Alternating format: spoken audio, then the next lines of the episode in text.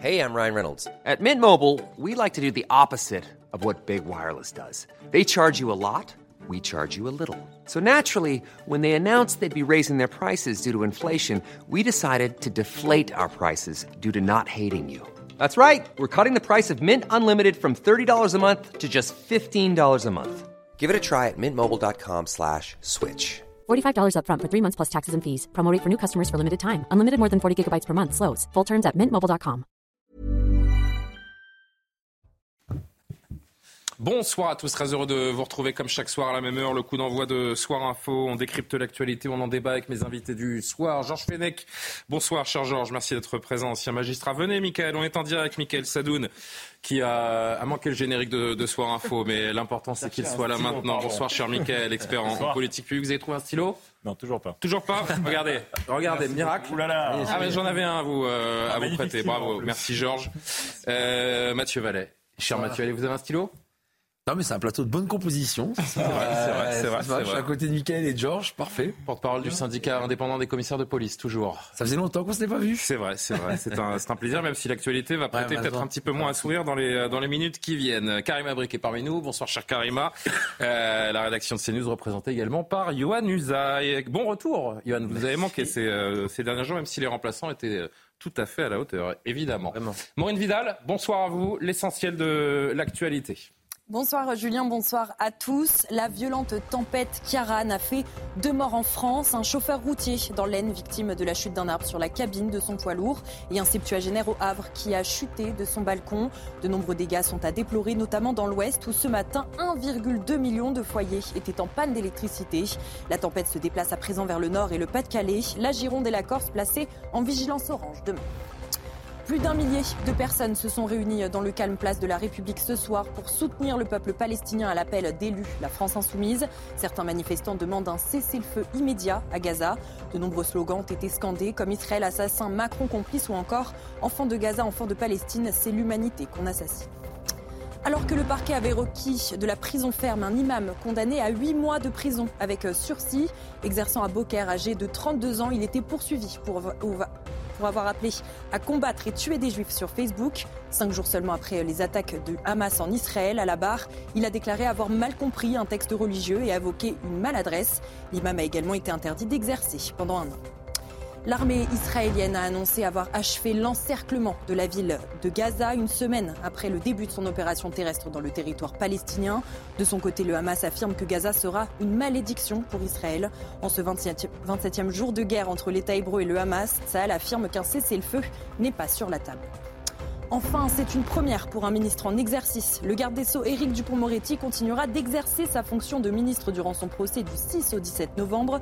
Il sera jugé devant la Cour de justice de la République, accusé d'avoir usé de ses fonctions de ministre pour régler ses comptes avec des magistrats avec lesquels il avait eu des soucis lorsqu'il était avocat. Merci beaucoup, Charmant Vidal. Voici les titres donc que l'on développera tous ensemble tout au, tout au long de la soirée. On est ensemble jusqu'à minuit, je le rappelle, alors que la riposte israélienne, on vient de le voir, sur euh, Gaza se, poursuit. La tension est à son comble au, Proche-Orient. Dans la bande de Gaza, les bombardements se, se succèdent. On en parlera. Le Hamas est-il vraiment affaibli par euh, Tsahal? Dans un nouveau message vidéo, l'un des responsables de l'organisation terroriste promet un autre 7 octobre à l'État hébreu. L'existence d'Israël est illogique. Nous devons éliminer ce pays. Nous devons donner une leçon à Israël et nous le ferons encore et encore. Le déluge d'Al-Aqsa est juste la première attaque. Il y en aura une deuxième, une troisième et une quatrième. On reviendra bien sûr sur euh, toute l'actualité autour du euh, conflit euh, entre Israël et, et Gaza. Dans un instant, on reviendra aussi sur ce qui s'est passé plus proche de nous à Paris ce soir, à cette nouvelle manifestation de solidarité à la Palestine. Les images et les commentaires sont donc à suivre. À tout de suite. «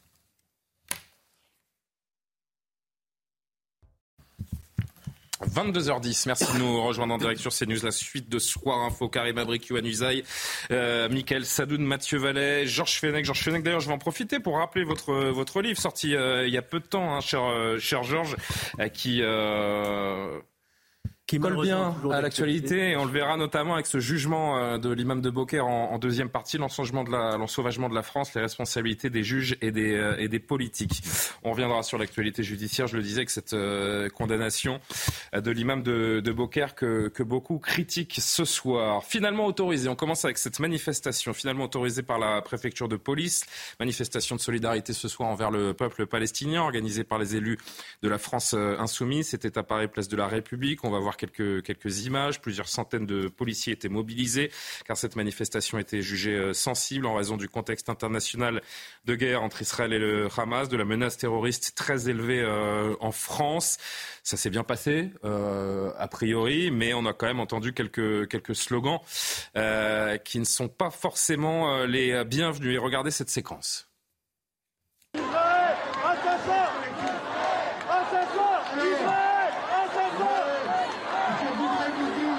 Chacun de nos battements de cœur désormais sera dédié à dire aux Palestiniennes et aux Palestiniens, à ces humains qui se battent aujourd'hui contre le racisme et contre un génocide. Faisons de chacun de nos battements de cœur, faisons de chacun de nos battements de cœur une promesse, un serment, un engagement déterminé à nous battre, à nous battre. Voilà, Mathieu Vallée extrêmement encadré cette manifestation. La préfecture a eu raison de l'autoriser. De toute façon, on est incapable d'interdire un rassemblement comme celui-là aujourd'hui. Alors aujourd'hui, elle est autorisée parce que c'est des partis politiques, donc des personnes qui sont connues et reconnues et qu'on peut poursuivre s'il y a des débordements tels que le droit le prévoit. Donc euh, Certes. Ça s'est passé place de la République, comme on l'a voir sur les images, ça s'est bien passé. Ça nécessite effectivement un dispositif d'ordre public extrêmement important. Et samedi dernier, moi je rends hommage à mes collègues, elle était interdite. On ne peut pas empêcher en France les gens de venir sur un endroit malgré l'interdiction. Vous avez raison, c'est bien un sujet. Il y a eu plus de 1400 verbalisations, il y a eu 21 interpellations. Et donc quand on respecte pas les interdictions, eh ben, il y a des interpellations. Et je l'avais déjà dit sur votre plateau et d'autres chaînes. Pardon. Euh, il y a un policier qui s'était fait parler comme un chien par une bobo qui estimait qu'on pouvait s'essuyer les pieds sur les policiers comme sur un paillasson. Le policier s'est pas laissé faire, c'est très bien. Et samedi dernier, toutes les contraventions qui pouvaient être rédigées l'ont été, parce que le droit, c'est le droit, rien que le droit, et on respecte le droit en France, et les policiers sont le bras armé de la justice et de l'état de droit dans notre pays, et donc ils ont fait leur travail correctement. Là, il n'y a pas eu d'incident qui... Ne pas laisser se dérouler une manifestation comme ça, c'est finalement prendre plus de risques, Mathieu. L'interdiction de manifestation nécessite énormément de force pour qu'on puisse quadriller le site de départ. Là, c'était place du Châtelet samedi, là, c'est place de la République. Et effectivement, il faut souvent beaucoup d'effectifs. La direction de la public et de la circulation à Paris, où les services d'ordre public en sécurité publique le font très bien. On rappelle beaucoup d'effectifs, c'est vrai. En même temps, on n'a pas été déçu de l'activité depuis le début de l'année entre les retraites, le terrorisme, les émeutes et j'en passe comme la visite du roi, la Coupe du monde de rugby, les JO qui se profilent. On a bien compris qu'on partait sur un long marathon policier en termes de sécurité des événements. Je pense qu'on pourra peut-être un peu souffler après euh, les JO 2024 quand on aura fait ces deux ans de marathon sans, sans pause. Mais euh, effectivement, ça demande de l'effectif. En France, le droit de c'est important. Je veux juste d'ailleurs faire une précision. J'entends beaucoup de politiques nous dire que euh, les interdictions, ils sont contre. Moi, je suis pour parce qu'il y a certaines manifestations qui n'ont pas euh, pignon sur rue dans notre République quand on est. Oui, mais elles ont toujours lieu, donc c'est un peu une humiliation pour, euh, pour l'État qui les interdit. Ils n'ont pas pu faire le tracé qui était prévu. Hein. Ils devaient partir de. Mais il y a eu une manifestation. Et déambuler. Non, il n'y a pas eu une manifestation. Ils se sont rassemblés sur le point de départ, mais ils ne sont pas partis. C'est la nuance. Après, oui, vous avez raison, Julien. Celle-là aussi était statique. J'y peux rien. J'y peux rien que. Ah non, non, mais c'est pas. Moi, j'y peux rien. J'y peux rien que les gens ne sont pas éduqués et que moi, ma mère m'a dit quand l'État dit que c'est interdit et qu'un tribunal confirme que c'est interdit, il faut respecter les lois de son pays. Et, vous avez même des représentants de la nation qui se rendent sur les manifestations interdites, bah, comme on l'a vu récemment. On va leur donner des cartes de fidélité parce que c'est toujours les mêmes, que ça soit à Sainte-Soline, que ça soit sur le projet de la 69 à Castres, que ça soit sur les manifestations pro-palestiniennes. C'est toujours les mêmes des écologistes ou de la France insoumise qui bravent la loi. Enfin, c'est toujours ceux qui font des leçons de morale à tout le monde, mais qui finalement ne s'imposent pas eux-mêmes. C'est un peu le principe finalement d'un régime différencié en fonction d'où on vient. Vous rappelez la phrase et... Quand vous soyez blanc ou noir, vous serez puissant ou faible c'est sans faire de philosophie à deux balles. En tout cas, voilà, exactement. Donc, euh, mais il y a les, oui, il y a des, vous savez, des policiers, ils ont des voyous qui sont de fidèles clients. Et ben dans les manifestations interdites, on a des fidèles euh, euh, braveurs d'interdiction. Hein, c'est comme partout. Et en même temps, Michael Sadoun, j'ai envie de dire, parce qu'on commence à je crois qu'il y avait un peu plus de, de 1000 personnes ce soir sur combien vous dites Un millier, c'est ça. Un millier de personnes environ. Bon, il n'y avait pas foule. ça ressemble pas à ce qu'on peut voir, et on en parlera d'ailleurs tout à l'heure avec Karima, à ce qu'on peut voir à Londres, à New York, par exemple j'ai envie de me dire, euh, en voyant ça, que la République n'est pas complètement morte. 1000 personnes, c'est résiduel. Et moi, je suis plutôt de nature à me réjouir d'une manifestation qui ne dégénère pas. Je ne suis évidemment pas d'accord avec les propos qui s'y tiennent. mais je suis quand même pour une liberté d'expression et de manifestation la plus large possible. Cette liberté, elle est simplement encadrée en République par la mise en danger d'autrui, c'est-à-dire par la diffamation, l'apologie du terrorisme, l'appel à la haine, etc. Après, c'est sûr que dans les manifestations pro-palestiniennes, euh, il faut toujours manier un petit peu le, scalpel et faire le, tri entre le, bon grain et l'ivraie, puisqu'il y a beaucoup de manifestations qui se sont déjà terminées par des cris de mort aux juifs. Ça, c'est inacceptable. Là, on a encore eu des Macron assassins, des Israël euh, assassins. Euh. Si vous voulez, c'est pour moi outrancier. C'est un propos avec lequel je ne suis pas d'accord. Je ne sais pas si c'est de nature à, à l'interdire. Il faut évidemment responsabiliser les gens qui organisent ça. Mais si en France peut se constituer une opinion, je dirais, chez les, pro-palestiniens à peu près euh, acceptable dans le cadre de la République et non haineuse vis-à-vis des Juifs, j'en serais le premier content. Un regard politique sur ce rassemblement. Yohann Usaï, je me tourne vers vous. Rassemblement donc pour réclamer un cessez-le-feu immédiat dans la bande de Gaza et plus généralement pour soutenir les Palestiniens. Tout cela, donc, on le rappelle, à l'appel de la France insoumise. Oui, il s'agit d'un rassemblement en solidarité au peuple palestinien dans le cadre de l'appel unitaire du collectif national pour une paix juste et durable entre Palestiniens et euh, Israéliens. Donc le mot d'ordre de ce rassemblement est, est, légitime. Tout le monde, évidemment, est sensible au sort des Palestiniens. S'inquiéter de ce qu'ils subissent, c'est quelque chose de tout à fait normal. Le problème, c'est que les élus de LFI n'ont pas organisé de rassemblement pour manifester leur solidarité envers euh, Israël après les attentats islamistes du 7 octobre euh, dernier. Tout cela pose donc une question. La France insoumise serait-elle moins touchée par les morts israéliens que par les morts palestiniens? La réponse est oui.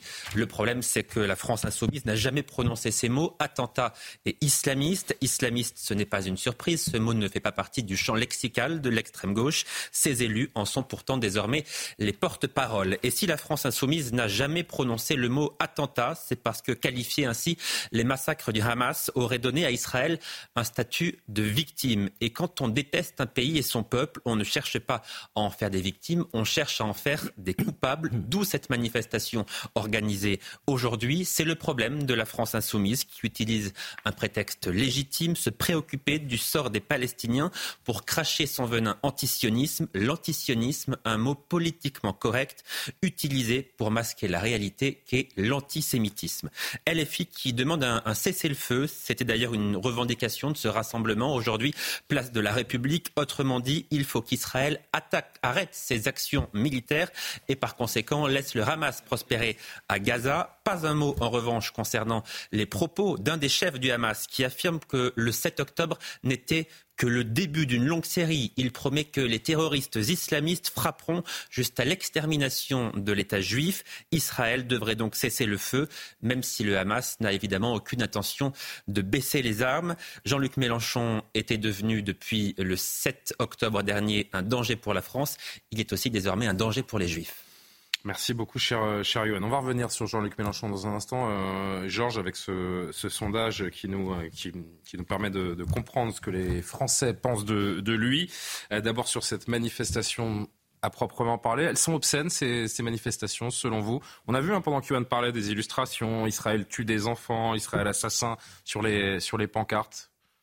Encore une fois, et ça a été très bien dit, on est tous attachés au droit de manifestation. On est tous euh, conscients euh, du problème palestinien qui est une cause euh, juste, ça a été dit, et je partage tout l'éditorial de, de Johan Usaï. Mais les partis politiques qui euh, sont à l'origine de manifestations dans ce contexte actuel, où vous le savez très bien qu'il y aura des slogans euh, Israël assassin, dans un contexte où l'on voit des chants nazis d'appel à l'apologie dans des RER, où l'on voit des croix euh, de David sur les murs dans Paris. Provoquer de telles manifestations contre Israël, alors même qu'Israël a été victime d'un pogrom absolument sans précédent depuis la Shoah, euh, est-ce qu'il n'y a pas une part de responsabilité de libération peut-être? Parce que ce genre de choses, ça tombe dans des oreilles, ça tombe chez des individus qui sont déjà radicalisés, on le sait, et qui pourraient peut-être libérer un acte. Voyez-vous ce que je veux dire? Donc je ne crois pas que ce soit vraiment responsable d'organiser ce type de manifestation dans le contexte actuel. Il y a un ressort antisioniste manifeste dans ces rassemblements, Michael? Eh, c'est sûr, et euh, évidemment, l'antisionisme qui dit antisioniste est, est, est, un faux de l'antisémitisme. D'ailleurs, c'est drôle, mais euh, enfin c'est drôle, pas tellement, mais les drapeaux israéliens qui ont été tagués sur les murs, certains se sont demandé est-ce que c'est juste une étoile de David ou est-ce que c'est simplement un drapeau israélien? Ben, En fait, les deux sont liés, de la même manière que l'antisémitisme et l'antisionisme sont liés. Quand on déteste l'État juif, quand on a une focalisation particulière vis-à-vis de ce conflit, c'est peut-être qu'on a un problème avec les juifs tout court. Euh, et quelle est la responsabilité de la France insoumise dans l'importation de ce conflit sur notre sol? La responsabilité de la France insoumise, c'est de ne pas prendre conscience de la réalité de l'explosion des actes antisémites et de manier les symboles avec une certaine ambiguïté qui va à terme mener à des actes antisémites. C'est-à-dire que le discours de la France insoumise armera peut-être ceux qui demain décideront de passer à l'action. Parce que les gens qui agissent aujourd'hui, ils agissent au nom de Israël, État terroriste. Ils n'agissent pas au nom d'un antisémitisme qui se montrerait en plein jour. Ils agissent au nom d'une accusation contre Israël. Donc la, la France insoumise arme ce genre de discours et demain peut-être sera responsable de l'antisémitisme. Oui. Johan. Oui, je partage tout à fait ce qui, ce qui vient d'être dit. Effectivement, je crois que la France insoumise et Jean-Luc Mélenchon particulièrement, parce que c'est quand même lui qui a l'aura la plus importante, qui est le plus écouté, euh, participe encourage ce, climat. Parce Donc la fracturation de notre nation, d'une certaine façon. Oui, mais, non, mais la fracturation de la nation, mais qui euh, encourage, encourage en tout cas qui ne fait rien pour faire en sorte que les juifs de ce pays, nos compatriotes juifs, ne soient pas attaqués. Parce que quand vous mettez sur un pied d'égalité le Hamas et euh, l'État d'Israël, quand vous euh, sous-entendez qu'Israël est un État terroriste, que euh, les juifs, depuis des années et des années, se livrent à l'apartheid, quand vous avez des choses comme ça, ça entre dans l'inconscient collectif d'une partie de la jeunesse qui est quand même très poreuse à ce genre de discours, entretenue par les frères musulmans sur les les réseaux sociaux, etc., qui eux aussi sont très puissants. Donc il encourage cela, j'en suis absolument certain. Mais dans la manifestation de la place de la République aujourd'hui, il y avait aussi de l'antisémitisme très clair, parce que quand vous avez des slogans, et on a pu lire manifestement sur certaines pancartes euh, Palestine de la mer au Jourdain, il y avait ce genre de choses sur les pancartes. Ça veut dire, pour résumer, ça veut dire il faut rayer, éradiquer, il faut rayer l'État d'Israël et donc toute sa population. Donc là, on est vraiment dans l'antisémitisme, si vous voulez, il n'y a aucun doute. On ne peut pas mettre sur le même plan les attaques terroristes euh, du Hamas et la, et la réponse d'Israël. Je sais pas qui veut, qui ah veut répondre. mais, ça veut pas dire. Et encore une fois, il faut, il faut être clair à chaque fois, même si on le répète. Je ne sais pas combien de fois je l'ai répété depuis le 7 octobre. Ce qui ne veut pas dire qu'une vie n'en vaut pas une. Mais tout à fait. Je, je, je, je, pense que nous sommes tous dévastés par les images, et on en parlera tout à l'heure, du camp de réfugiés de, de Jabalia, qui font du mal en premier lieu à Israël également, qui font mal à, à tout le monde. C'est juste que les responsabilités ne sont pas les mêmes. Bien sûr une vie en vaut une autre, ça, il n'y a aucun problème. Par Et le président de la République l'a rappelé hier encore. Les frontières, les religions, les ethnies, ce que vous voulez. Ce qui différencie Israël du Hamas, ce n'est pas la, ou des, des, Palestiniens à Gaza, ce n'est pas la nature des vies, c'est l'intention qui est mise dans l'acte de violence, et c'est, je dirais, le mode opératoire. On ne peut pas, encore une fois, comparer des actes qui visent des civils parce qu'ils sont civils et parce qu'ils sont sans défense, avec une cruauté qui défie les lois de l'inventivité, et de l'autre côté, des armes conventionnelles, des méthodes conventionnelles de guerre qui ne visent pas des civils intentionnellement, mais de manière collatérale. D'ailleurs, euh, une statistique intéressante, c'est que les roquettes israéliennes font en moyenne moins d'un mort par tir. Donc les tirs sont euh, le plus ciblés possible. Et je vois une comptabilité funeste parfois qui euh, tend à dire qu'il y a plus de morts du côté palestinien que du côté israélien, ce qui prouverait donc une asymétrie morale en défaveur d'Israël. Mais pas du tout, c'est juste le signe d'une asymétrie technique entre les Palestiniens et les Israéliens. Je rappelle que le 7 octobre, à part les massacres qui se sont déroulés en Israël, le Hamas a tiré 5000 roquettes sur Israël,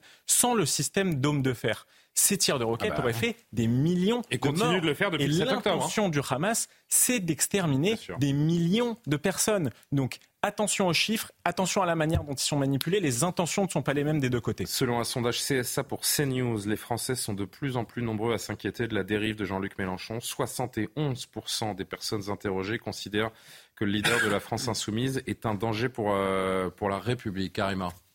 Oui, parce que quand on regarde des manifestations... Qui sont les 28 qui restent? Ben, il y a une partie de son électorat, ça c'est sûr, parce que c'est pas pour rien aussi, il y a une question de clientélisme aussi euh, à travers son discours. Mais quand je regarde ces manifestations, quand on voit le discours dès le départ, en fait, hein, dès l'attaque du 7 octobre, les heures, les jours qui ont suivi, euh, quand certains membres aussi de, de la France insoumise n'ont pas voulu parler d'actes terroristes, hein, déjà, on peut dire qu'il y a, une, cette faute originelle depuis le 7 octobre euh, qui fait en sorte qu'après après, ben, ça déboule. On n'est pas capable de revenir en arrière et on, est dans la surenchère. Et Mélenchon, donc euh, je pense que justement quand on parle d'attiser un peu le feu, quand on voit que ces manifestations qui radicalisent le conflit chez nous, ici en France, donc on voit qu'on est en train vraiment de, de, rendre les tensions à leur maximum alors qu'il y a une responsabilité des politiques d'apaiser un peu. Et je pense sincèrement, quand même, après, on est à quoi, la quatrième semaine maintenant presque, euh, depuis euh, l'attaque terroriste du 7 octobre. Oui, il y a des civils qui meurent. Je pense qu'il y a un appel quand même d'une partie de la population française pour euh, une ouverture vers une sorte de paix ou enfin des couloirs humanitaires. Mais ce qu'on voit dans les manifestations, on n'encourage pas ce discours-là. Au contraire, on encourage, on attise encore plus du ressentiment, voire de la haine. Donc, on n'est pas du tout dans cet objectif, je vous dirais, de manifestation qui pourrait tendre vers euh, la paix. Et quand on parle de paix, c'est-à-dire condamner premièrement des attaques terroristes et ensuite avoir une préoccupation pour les civils. Moi, je pense qu'il y a un appel pour ça. En tout cas, il y a une demande pour ça. Et manifestement, quand on écoute euh, M. Mélenchon, quand on écoute plusieurs membres de la France insoumise, ben, on est complètement dans un autre discours qui continue d'attiser les tensions. Georges, je sais que vous voulez réagir. Je vous donne tout de suite la parole. Je dois juste qu'on entende Robert Ménard, qui était ce matin l'invité de Sonny Mabrouk, qui lui aussi a donné son avis sur euh, ce que euh, représente désormais Jean-Luc Mélenchon. Monsieur Mélenchon, pour reprendre votre expression, c'est le miroir inversé de Jean-Marie Le Pen. C'est la même folie.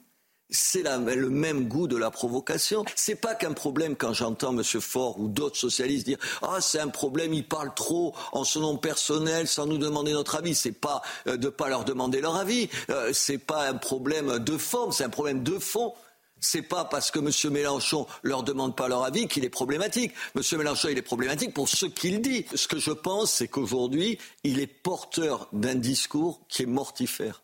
Il est porteur d'un discours qui divise profondément cette société. Georges Fenech, les Juifs de France, ils ont peur de, LFI et pas du Rassemblement national? Oui, bah, votre sondage 71, euh, 71 considère qu'il est une menace pour la République je ne sais pas si un danger pour la République. Je ne sais pas s'il est un danger pour la République. Je vous rappelle que il est partisan d'une sixième euh, République. Il veut voir évoluer les institutions. Moi, je dirais qu'il est un danger pour la cohésion nationale. Et ça, ça me paraît encore beaucoup plus grave que le système institutionnel de la République. Vrai. Il est un danger pour la cohésion parce qu'on voit bien qu'il y a des tensions entre des communautés, on le voit bien, et donc le fait de, de se livrer. Et d'ailleurs, moi, je réitère à nouveau le sentiment que j'ai d'indignité nationale. Est-ce que M. Mélenchon pense aux 35 Français, franco-israéliens, qui ont déjà été tués, aux 9 Français qui sont disparus et probablement en otage, c'est-à-dire le, plus grand nombre depuis l'attentat de Nice. Et quand on est un haut responsable politique français, le, fait de, de, se prononcer de cette façon-là, en ne voulant pas caractériser ces actes de terrorisme, mais moi je dis que c'est une forme d'indignité nationale. Mathieu, euh, un, petit mot, vous voulez réagir Il est en train de se placer, vous avez le sentiment, euh, Jean-Luc Mélenchon, du, mauvais côté de l'histoire? En tout cas, depuis le 7 octobre, les policiers et les gendarmes de France, euh, ça leur fait du bien, ils ont des vacances. Parce que jusqu'au 7 octobre, il y avait la haine de la police incarnée par Jean-Luc Mélenchon. Le 23 septembre, son dernier fait en date, c'était la manif contre les violences policières et le racisme systémique. Enfin, parce que comme c'est pas des gens courageux, c'est-à-dire que tous les policiers sont racistes et violents. Donc c'est pour moi une, nouvelle forme de racisme anti-flic. Et puis bah, depuis le 7 octobre, après cette attaque ignoble euh, du Hamas, qui est une organisation terroriste et qui a fait tous ces morts euh, sur le territoire israélien, ben, je pense que ce parti incarne la détestation des juifs. voilà. Je pense que la détestation des juifs a remplacé la détestation des policiers et on peut même rejoindre les deux dans les propos. Et quand vous je me permets de mesurer un tout petit peu les propos parce qu'il y a des gens au sein de LFI qui sont en train de se détacher de Jean-Luc bah, Mélenchon et qui justement manifestent leur désapprobation. On va dire qu'il y a un noyau dur autour de Jean-Luc Mélenchon qui ne représente pas toute la France Si on est honnête intellectuellement.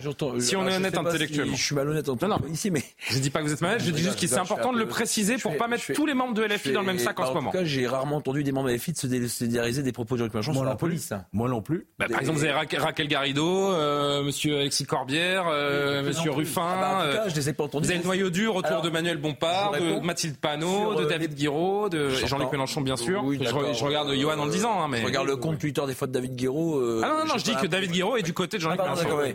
Ok, autant pour moi. Et donc du coup, ce que je dis, c'est que même Clémentine Autain s'est désolidarisé. Pardon. Allez. donc ce que je disais, c'est que euh, barbare, séditieux, euh, bon à rien, factieux, euh, bon, enfin tous ces qualificatifs qui visent à catégoriser nos policiers, et nos gendarmes, il n'y a jamais aucun élu qui s'en est désolidarisé ou qui s'en est excusé. Voilà. Donc je, je constate juste, c'était juste un constat factuel, que depuis 7 octobre, avec ce drame israélien où le Hamas, organisation terroriste, qui soit capable de dénoncer, d'ailleurs quand on sait qu'il y a un bébé qui a été cuit dans un four, je pense qu'au bout d'un moment, euh, je ne sais pas, c'est ce qu'il faut de plus d'ignoble pour qualifier cette organisation de terroriste. En tout cas, je vous dis, depuis le 7 octobre, avec le malheur des Israéliens et ce drame absolu, les policiers et les gendarmes ont des vacances, parce que vous avez bien, il vous a pas échappé, en tout cas moi il m'a pas échappé. Enfin, des vacances, je sais pas si c'est le mot, parce que... Euh, sur les policiers et les gendarmes en tout cas. Mais il y a du travail avec ces, notamment ces actes antisémites et ces tensions qui sont de plus en plus bah, palpables euh, dans le contexte national. Je, trouve que la haine du policier, effectivement, peut, dans certaines catégories politiques et chez certaines personnes, sont évidemment généralisées, se rejoindre avec la haine du juif. Effectivement, c'est parfois les mêmes, donc euh, c'est structuré de la même manière. Voilà. Mais 2h30. Hein. On va justement revenir dans un instant sur ces actes antisémites qui se multiplient. 22h30. Euh, Maureen Vidal, d'abord, pour un rappel de l'actualité. À vous, Maureen. La tempête Kiaran continue de frapper la France. Si plus aucun département n'est placé en vigilance rouge ce vendredi, six restent en vigilance orange, notamment dans le sud-ouest, en Corse et dans le Pas-de-Calais. 34 départements sont placés en vigilance jaune orage, avalanche et inondation. Après avoir euh, traversé le nord-ouest du pays, la tempête Kiaran a causé euh, des pannes d'électricité dans 1,2 million de foyers ce matin et gagne à présent le nord de l'Hexagone. Des dégâts sont déjà à déplorer et le trafic TER est à l'arrêt dans les Hauts-de-France jusqu'à demain matin par mesure de sécurité. Le gouvernement se prépare à une deuxième vague de tempête ce week-end. Écoutez. Sur la tempête qui est attendue euh, ce week-end euh, avec les services de l'État et Monsieur le Préfet qui est ici présent, euh, nous faisons en sorte de prendre maintenant toutes les mesures de sécurisation, sécurisation des bâtiments, bâchage, sécurisation des routes, tronçonnage pour permettre aux routes d'être totalement accessibles de façon à se préparer à passer le deuxième épisode de tempête. Alors c'est une tempête qui est moins impactante, mais elle est de nature à avoir aussi un impact fort parce qu'une partie des arbres auront été euh, affaiblis, euh, à moitié déracinés, euh, une partie des toitures auront été fragilisées et donc on peut s'attendre à avoir une deuxième phase d'épisode avec là aussi un impact sur, les réseaux et sur sur les bâtiments. L'armée israélienne annonce avoir achevé l'encerclement de la ville de Gaza une semaine après le début de son opération terrestre dans le territoire palestinien. De son côté, le Hamas affirme que Gaza sera une malédiction pour Israël. En ce 27e jour de guerre entre l'État hébreu et le Hamas, Saal affirme qu'un cessez-le-feu n'est pas sur la table. L'armée euh, israélienne également a annoncé avoir mené une vaste frappe contre le Hezbollah en réponse aux tirs depuis le Liban plus tôt dans la journée. La frappe à la fois aérienne et d'artillerie a visé des infrastructures et quartiers généraux de, de combattants ainsi que des infrastructures appartenant à la direction du mouvement terroriste. Demain, le chef du Hezbollah prononcera un discours qui devrait déterminer si sa formation va engager le Liban dans le conflit entre Israël et le Hamas.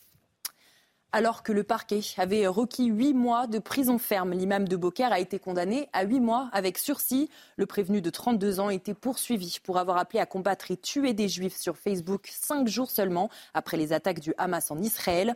À la barre, il a déclaré avoir mal compris un texte religieux et a évoqué une maladresse. L'imam a également été interdit d'exercer pendant un an.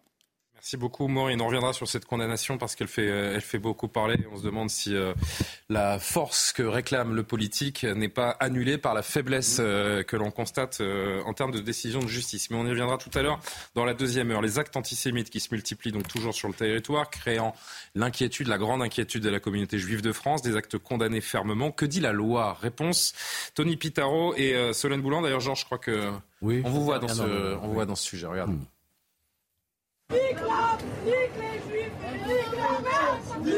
Dans cette vidéo diffusée sur les réseaux sociaux, un groupe de jeunes chante des propos antisémites dans une rame du métro parisien.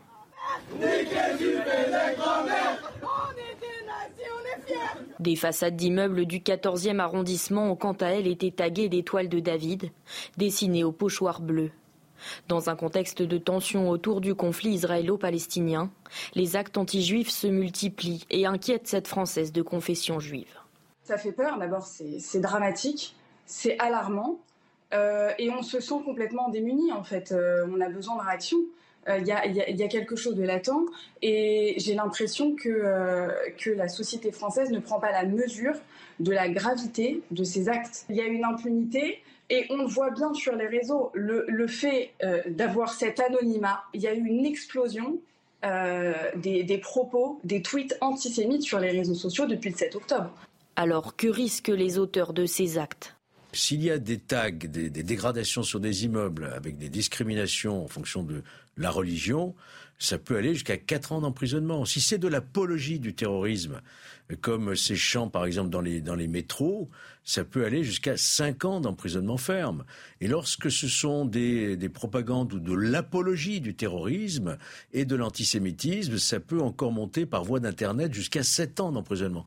Des instructions ont été données par le garde des Sceaux pour que des peines fermes soient requises. Qu'avons-nous fait pour mériter une telle société?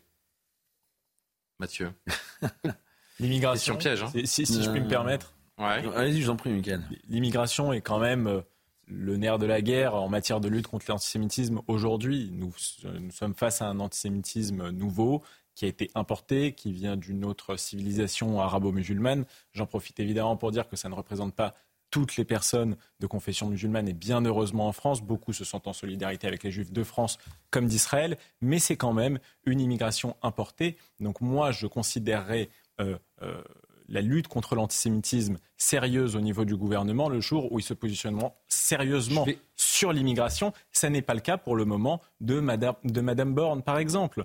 Euh, ça n'est pas le cas de Sylvain Maillard qui considérait il y a encore euh, cinq mois que le grand danger pour la République, c'était le JDD. Donc ces gens-là qui ont posé les mauvais constats pendant 20 ans et qui aujourd'hui se réveillent bien tardivement sur ces histoires, parce qu'il y a quand même eu Sarah Halimi, Ilan Halimi, Mireille Knoll, et ces gens-là, pendant 20 ans, ont regardé du mauvais côté, en laissant des juifs se faire agresser, en laissant les banlieues se vider de leur population juive, en laissant même des meurtres antisémites se faire, parce que leur carburant électoral était de renvoyer dos à dos les extrêmes, sachant que le FN a été un parti antisémite, en effet, il a changé, Marine Le Pen a changé de pied, elle s'est débarrassée de certains cadres, elle a réorienté sa ligne, et aujourd'hui, la droite, évidemment LR, mais aussi la droite de la droite, sont ceux, je dirais, qui sont le plus proches euh, euh, des préoccupations des Juifs de France qui savent d'où vient cet antisémitisme. Je vais utiliser volontairement un terme qui n'est pas forcément approprié, mais euh, Johan, c'est presque en train de devenir une mode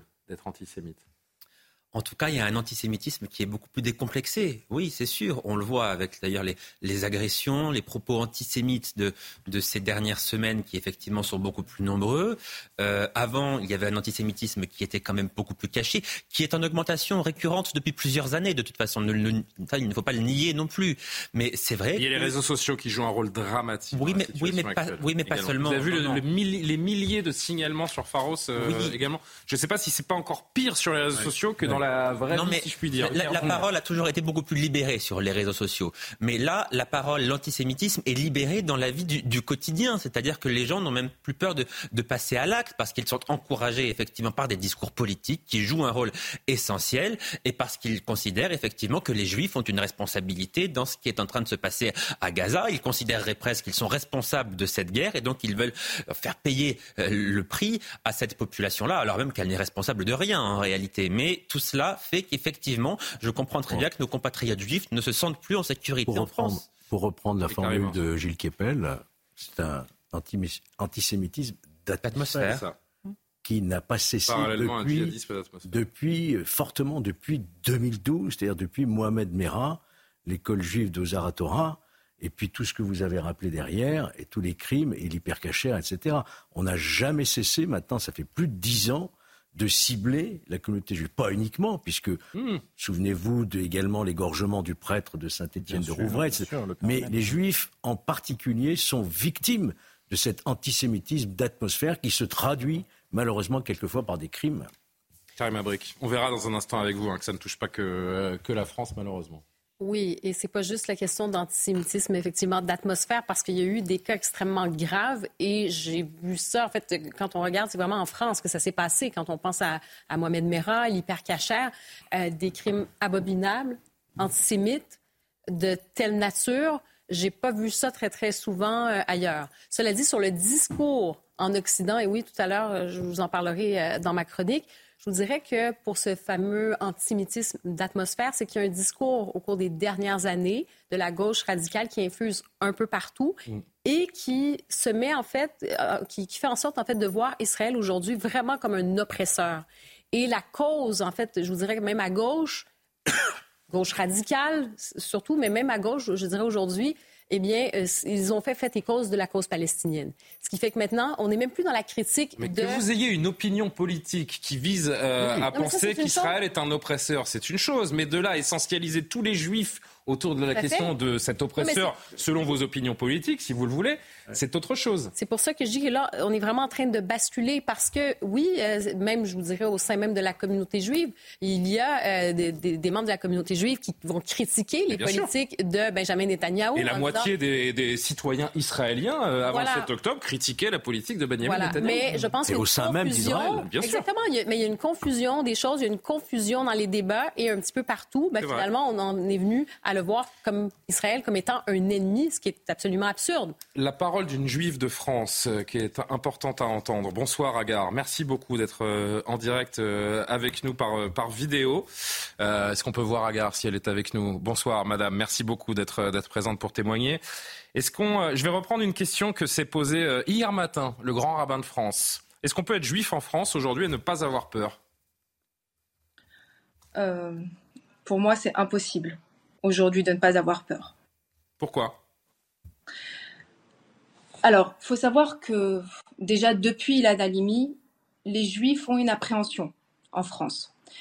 Mais il n'y a eu que quelques cas, on va dire, atroces, mais on a réussi à les justifier avec euh, la théorie du loup solitaire ou la théorie du psychopathe euh, qui n'avait pas toute sa tête, par exemple quand il s'agissait de de Mireille Knoll ou euh, Sarah Limi. Et, euh, et, du loup solitaire ou Sarah Limi et du loup solitaire pour euh, les tueries de, des enfants de Ozaratora. Aujourd'hui, après le 7 octobre, il était légitime de s'imaginer qu'il y aurait une solidarité générale indiscutable parce qu'on a des images, on a des témoignages, on a des films, on a des vidéos. Donc, devant ces atrocités, cette barbarie, la communauté juive aurait dû sentir une solidarité sans faille. Or, ce qu'on a vu, c'est que 48 heures après, il y avait déjà plus de 300 actes antisémites répertoriés. Aujourd'hui, on est à trois semaines et demie, il y en a plus de 800. Euh, je ne vois pas comment, après de telles atrocités et une réaction inversée, c'est-à-dire des actes antisémites qui euh, s'adresse directement à la communauté juive, je vois pas comment on peut considérer que effectivement on peut être tranquille, euh, marcher euh, dans la rue sans être inquiété. pour moi, c'est aujourd'hui c'est pas possible. Agar Alors à côté de ça, allez-y, pardon. Je, je, dois dire quand même que moi je suis très heureuse de la réaction de, de du ministre de l'Intérieur, Monsieur Darmanin, et je pense qu'il a pris tout de suite la mesure qu'effectivement, il fallait euh, une protection renforcée à l'égard des Juifs en France dès le lendemain du 7, du 7 octobre. Ça, montre bien que euh, cette inquiétude-là, c'est pas juste un ressenti, euh, c'est une réalité. Agar, euh, depuis le 7 octobre, qu'est-ce qui a changé dans, votre quotidien, dans, vos comportements? Est-ce que vous avez fait euh, évoluer justement votre quotidien en fonction de cette peur que vous avez? Alors oui, d'abord mes enfants, euh, je leur demande de ne pas rester en groupe à l'extérieur, d'être, de rester plutôt chez des amis s'ils veulent sortir de euh, quand je vais euh, dans une épicerie cachère, j'y vais seule. Je n'y vais pas accompagnée de mes enfants. Et euh, j'accompagne ma fille à l'école. je regarde partout, partout. Je suis, je lui tiens la main. Je, je, je suis inquiète. Il y a une mezouza penchée sur votre porte? Chez moi, oui. Vous avez l'intention de la laisser? Alors, moi, le jour où je la retire, c'est simple, c'est le jour où je me dis que je dois partir d'ici. Vous pensez que ce jour peut arriver rapidement? Euh, Je veux pas du tout y penser. vraiment, je, pour moi, c'était encore un, un, fantasme il y a quelque temps. Malheureusement, j'ai parlé avec, euh, parlé avec la, la grand-mère d'une amie et c'est un témoignage qui m'a bouleversée. Elle a 98 ans et elle était euh, donc en France euh, quand on, on, embarquait les juifs et qu'on les déportait. Elle a dû se cacher enfant et elle disait à sa petite fille que depuis quelques jours, elle ne mange plus parce que elle a le même sentiment qu'elle a eu en 1937, c'est-à-dire au tout début. Hmm. Euh, on ne parle pas de rafle, hein, il, faut, il faut relativiser la situation, mais une atmosphère qui commence et on veut euh, quelque part ne pas trop la voir euh, telle qu'elle s'impose à nous, et en même temps, on a une petite boule au ventre qui fait qu'on ne peut pas l'ignorer non plus. Merci beaucoup, Agar. Alors, on a Mathieu Vallée en plateau qui voulait vous dire un mot. Mathieu.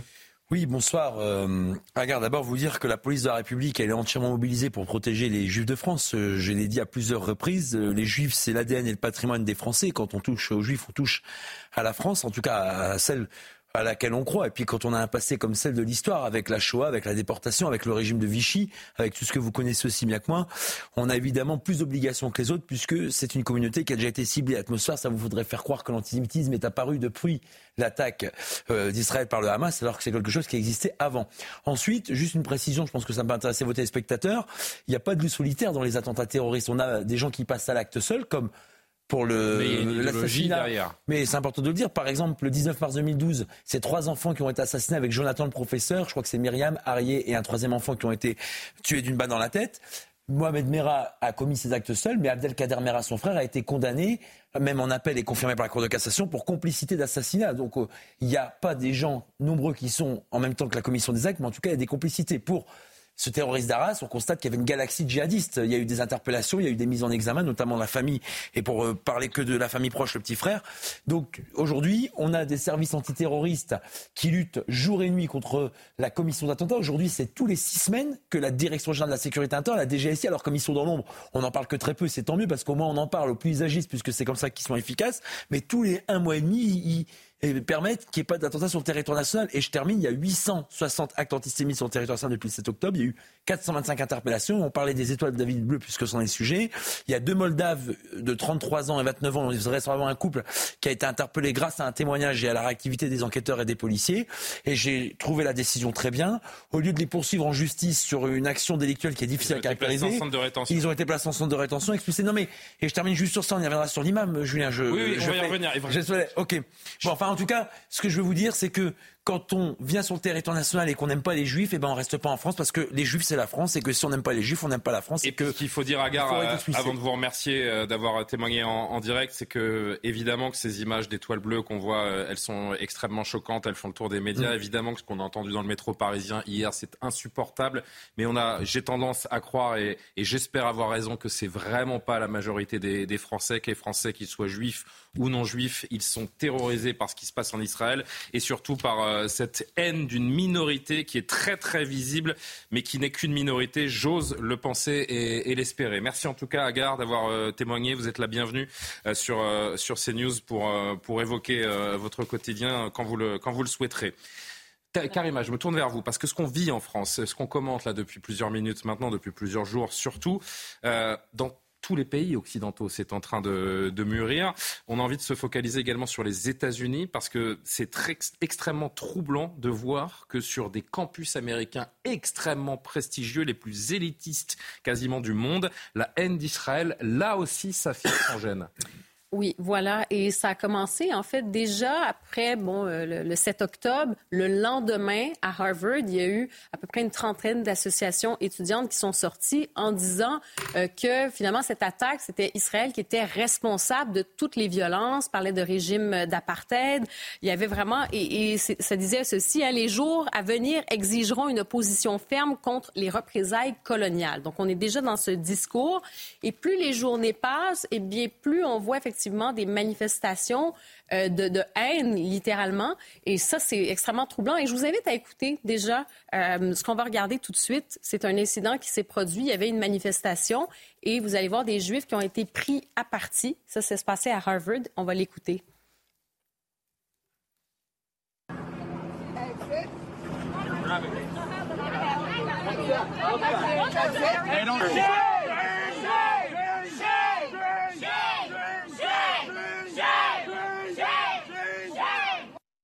Donc, vous voyez déjà les tensions sur les campus. Je vous parle de Harvard, mais il y a d'autres universités, Columbia par exemple, il y a Stanford également. Et ce qu'on voit, bon, je, le dis aussi, hein, bon, vous pouvez avoir un soutien, par exemple, pour la cause palestinienne, vous préoccuper des civils, mais on dépasse on n'est vraiment pas dans ce registre. On est vraiment dans une manifestation d'hostilité et vraiment donc de voir Israël comme étant, euh, il y a une véritable haine en fait contre mm. Israël qui se manifeste. Et je le disais aussi, c'est qu'au sein d'une partie euh, des élites de ces universités, au sein même d'une partie de la jeunesse américaine, mais on le voit aussi en France, on l'a vu notamment bon, avec le parti euh, LFI de la gauche radicale, la cause d'une partie de cette jeunesse qu'on pourrait dire woke, progressiste, eh bien, c'est la cause palestinienne. C'est la cause de cette jeunesse.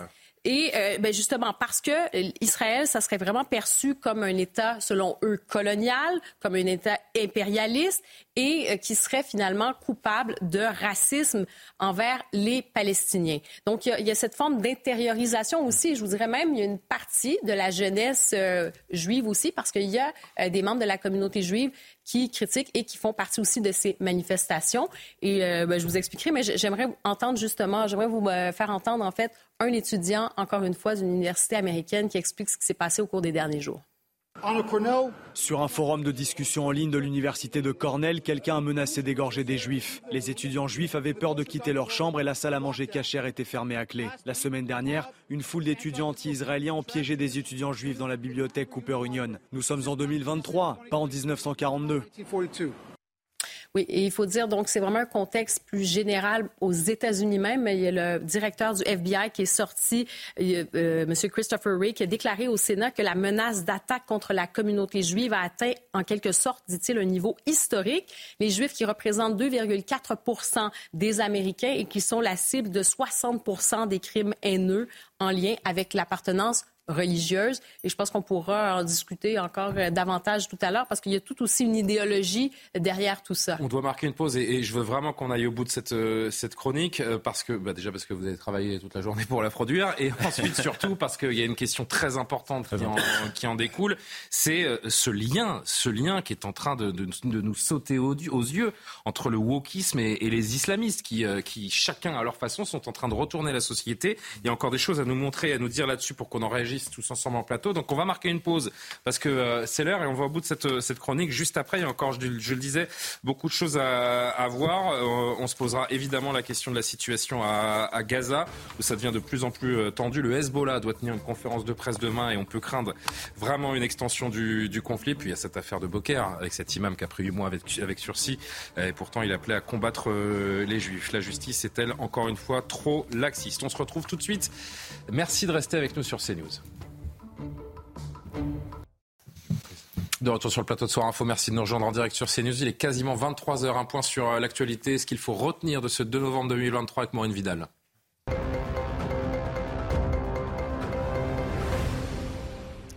La tempête Kiaran continue de frapper la France. Si plus aucun département n'est placé en vigilance rouge demain, 6 restent en vigilance orange, notamment dans le sud-ouest, en Corse et dans le Pas-de-Calais.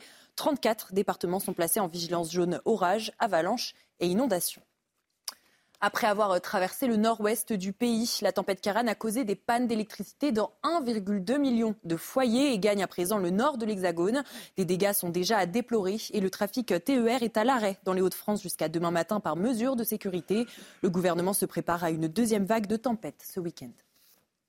Et cette violente tempête a fait euh, deux morts en France. Un chauffeur routier dans l'Aisne, victime de la chute d'un arbre sur la cabine de son poids lourd, et un septuagénaire au Havre qui a chuté de son balcon. De nombreux dégâts sont à déplorer, notamment dans l'Ouest. Des arbres au milieu de la route dans le Finistère avec des rafales de 207 km/h, des lignes électriques mises hors circuit ou encore des voitures et habitations détruites. État des lieux dans la Manche avec notre journaliste Augustin Donadieu. Ici à Saint-Lô, regardez ces arbres euh, d'une centaine d'années qui se sont déracinés, qui ont soulevé le bitume dans, lesquels ils étaient, dans lequel ils étaient euh, enracinés. Des arbres qui sont à l'origine de, des très nombreuses coupures d'électricité, notamment en Bretagne et dans le nord de la France. Ce jeudi matin, 1,2 million de Français étaient euh, sans électricité dans leurs habitations. Quelques heures plus tard, plusieurs centaines de milliers d'entre eux avaient retrouvé le courant, notamment grâce au travail des agents d'Enedis. Toute la journée de jeudi, ils se sont affairés à localiser les tronçons touchés euh, par ces arbres déracinés. L'objectif étant de raccorder les tronçons fonctionnels au réseau euh, électrique. Ils continueront cette tâche euh, dès ce vendredi. D'ailleurs, Agnès Pannier-Runacher, la ministre de la Transition énergétique, leur a rendu visite ce jeudi. Elle leur a fait part de son inquiétude vis-à-vis de l'arrivée de la tempête Domingo, cette deuxième tempête qui devrait s'abattre sur la France samedi, certes d'une moindre intensité, mais la ministre craint que des arbres fragiles fragilisés par Kiran viennent à tomber sur de nouvelles lignes électriques. Et on finit ce journal sur une note musicale avec le nouveau et ultime single des Beatles, Now and Then, mixé grâce à l'intelligence artificielle. Il s'agit d'un morceau chanté et enregistré par John Lennon en 1970. À sa mort, sa femme Yoko Ono avait remis les bandes aux autres membres du groupe. C'est seulement aujourd'hui, avec les technologies actuelles, que la mythique voix de John Lennon a pu être extraite afin de rajouter quelques enregistrements de guitare datant de 1995. Écoutez un petit passage.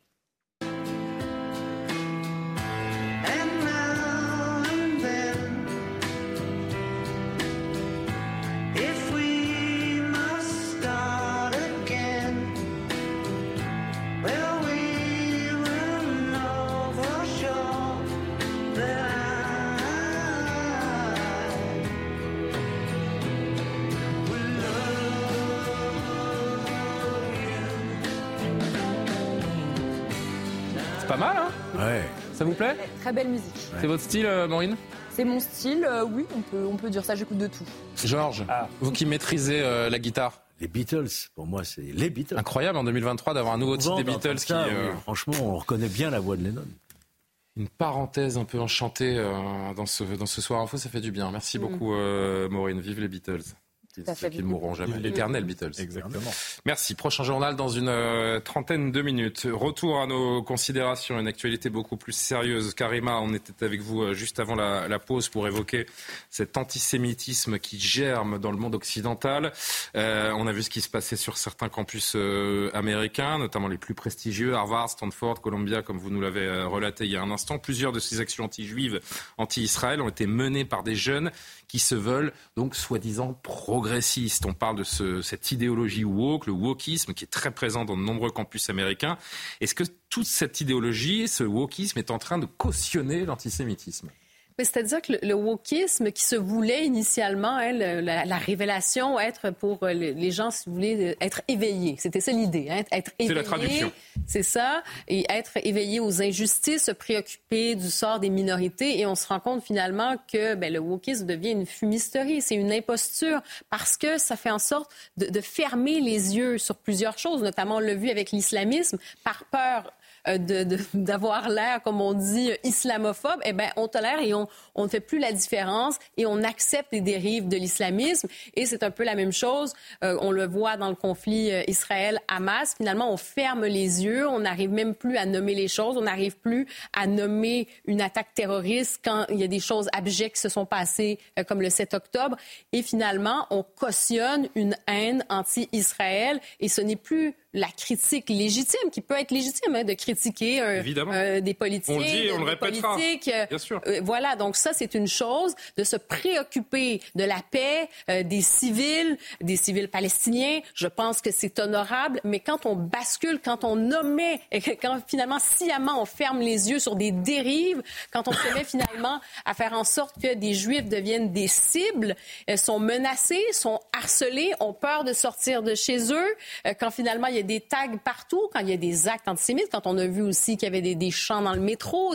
Donc, il y, a, toutes ces, préoccupations, ce climat qui est absolument euh, abject. Eh bien oui, euh, je pense qu'il il y a vraiment un grave problème et malheureusement, il y a une partie de la jeunesse particulièrement aussi chez les élites euh, qui sont imbibées de, de, ce wokisme, qui pensent avoir trouvé quelque chose, disons, pour la paix, pour la justice, et au contraire, ben, ils deviennent finalement au service de toutes les dérives. Et ça, c'est très, très malheureux. Et ce qui est aussi euh, une chose à noter, on parlait de ce qui se passe sur les campus américains, où il y a aussi une partie de la communauté juive euh, qui a adopté aussi la cause palestinienne, qui il y a une forme de reniement aussi qu'on peut constater. Enfin, quand on regarde ce qui se passe aux États-Unis, vous avez écouté tout à l'heure l'étudiant juif qui disait ce qui se passait. J'attire votre attention sur cette tribune du Figaro aujourd'hui de Benjamin Oliven. Il a enseigné à l'Université Columbia à New York et il a publié donc cette tribune aujourd'hui. Et il dit ceci, hein, il dit la façon dont il voit le monde est organisée autour de la polarité suprémacisme blanc versus colonisé pour eux, Israël est la violence policière blanche exportée euh, sans frein dans le tiers-monde avec le soutien de leur gouvernement. Et une autre phrase qui est intéressante, quant au soutien à Israël, il est maintenant de plus en plus associé à Trump, aux chrétiens évangéliques, bref, à la droite et au racisme. Donc il faut lutter contre. Voilà. Merci beaucoup, Karim. Les wokistes, les islamistes sont main dans la main pour retourner la société? Bah oui, mais parce que qu'est-ce que le, qu'est-ce que le wokisme? C'est une structuration de la société selon des catégories raciales, sexuelles, sociales, et une hiérarchisation en haut de laquelle se trouvent en réalité les juifs. Euh, Harvard n'est pas la, seule. En 2022, il y avait eu un séminaire, de diversité et d'inclusion qui avait été organisé à Stanford et qui s'était terminé par une stigmatisation immense euh, des juifs. Euh, idem, quand euh, on, parle beaucoup de diversité et d'inclusion euh, dans, dans, différents secteurs de la société, etc. Quand on dit qu'il n'y a pas assez de quelque chose, on dit en retour qu'il y a trop d'autres choses. Et vous savez, le cliché selon lequel les juifs sont encore trop présents dans les médias ou dans la finance ou dans d'autres secteurs, ou encore de longs jours devant eux, malheureusement, eh et des sondages le prouvent, notamment un sondage IFOP qu'on a vu récemment. moi, personnellement, lorsque j'étais à Sciences Po, c'était déjà un certain nombre d'années, on m'a déjà dit, tu fais partie d'une minorité, certes, mais d'une minorité dominante.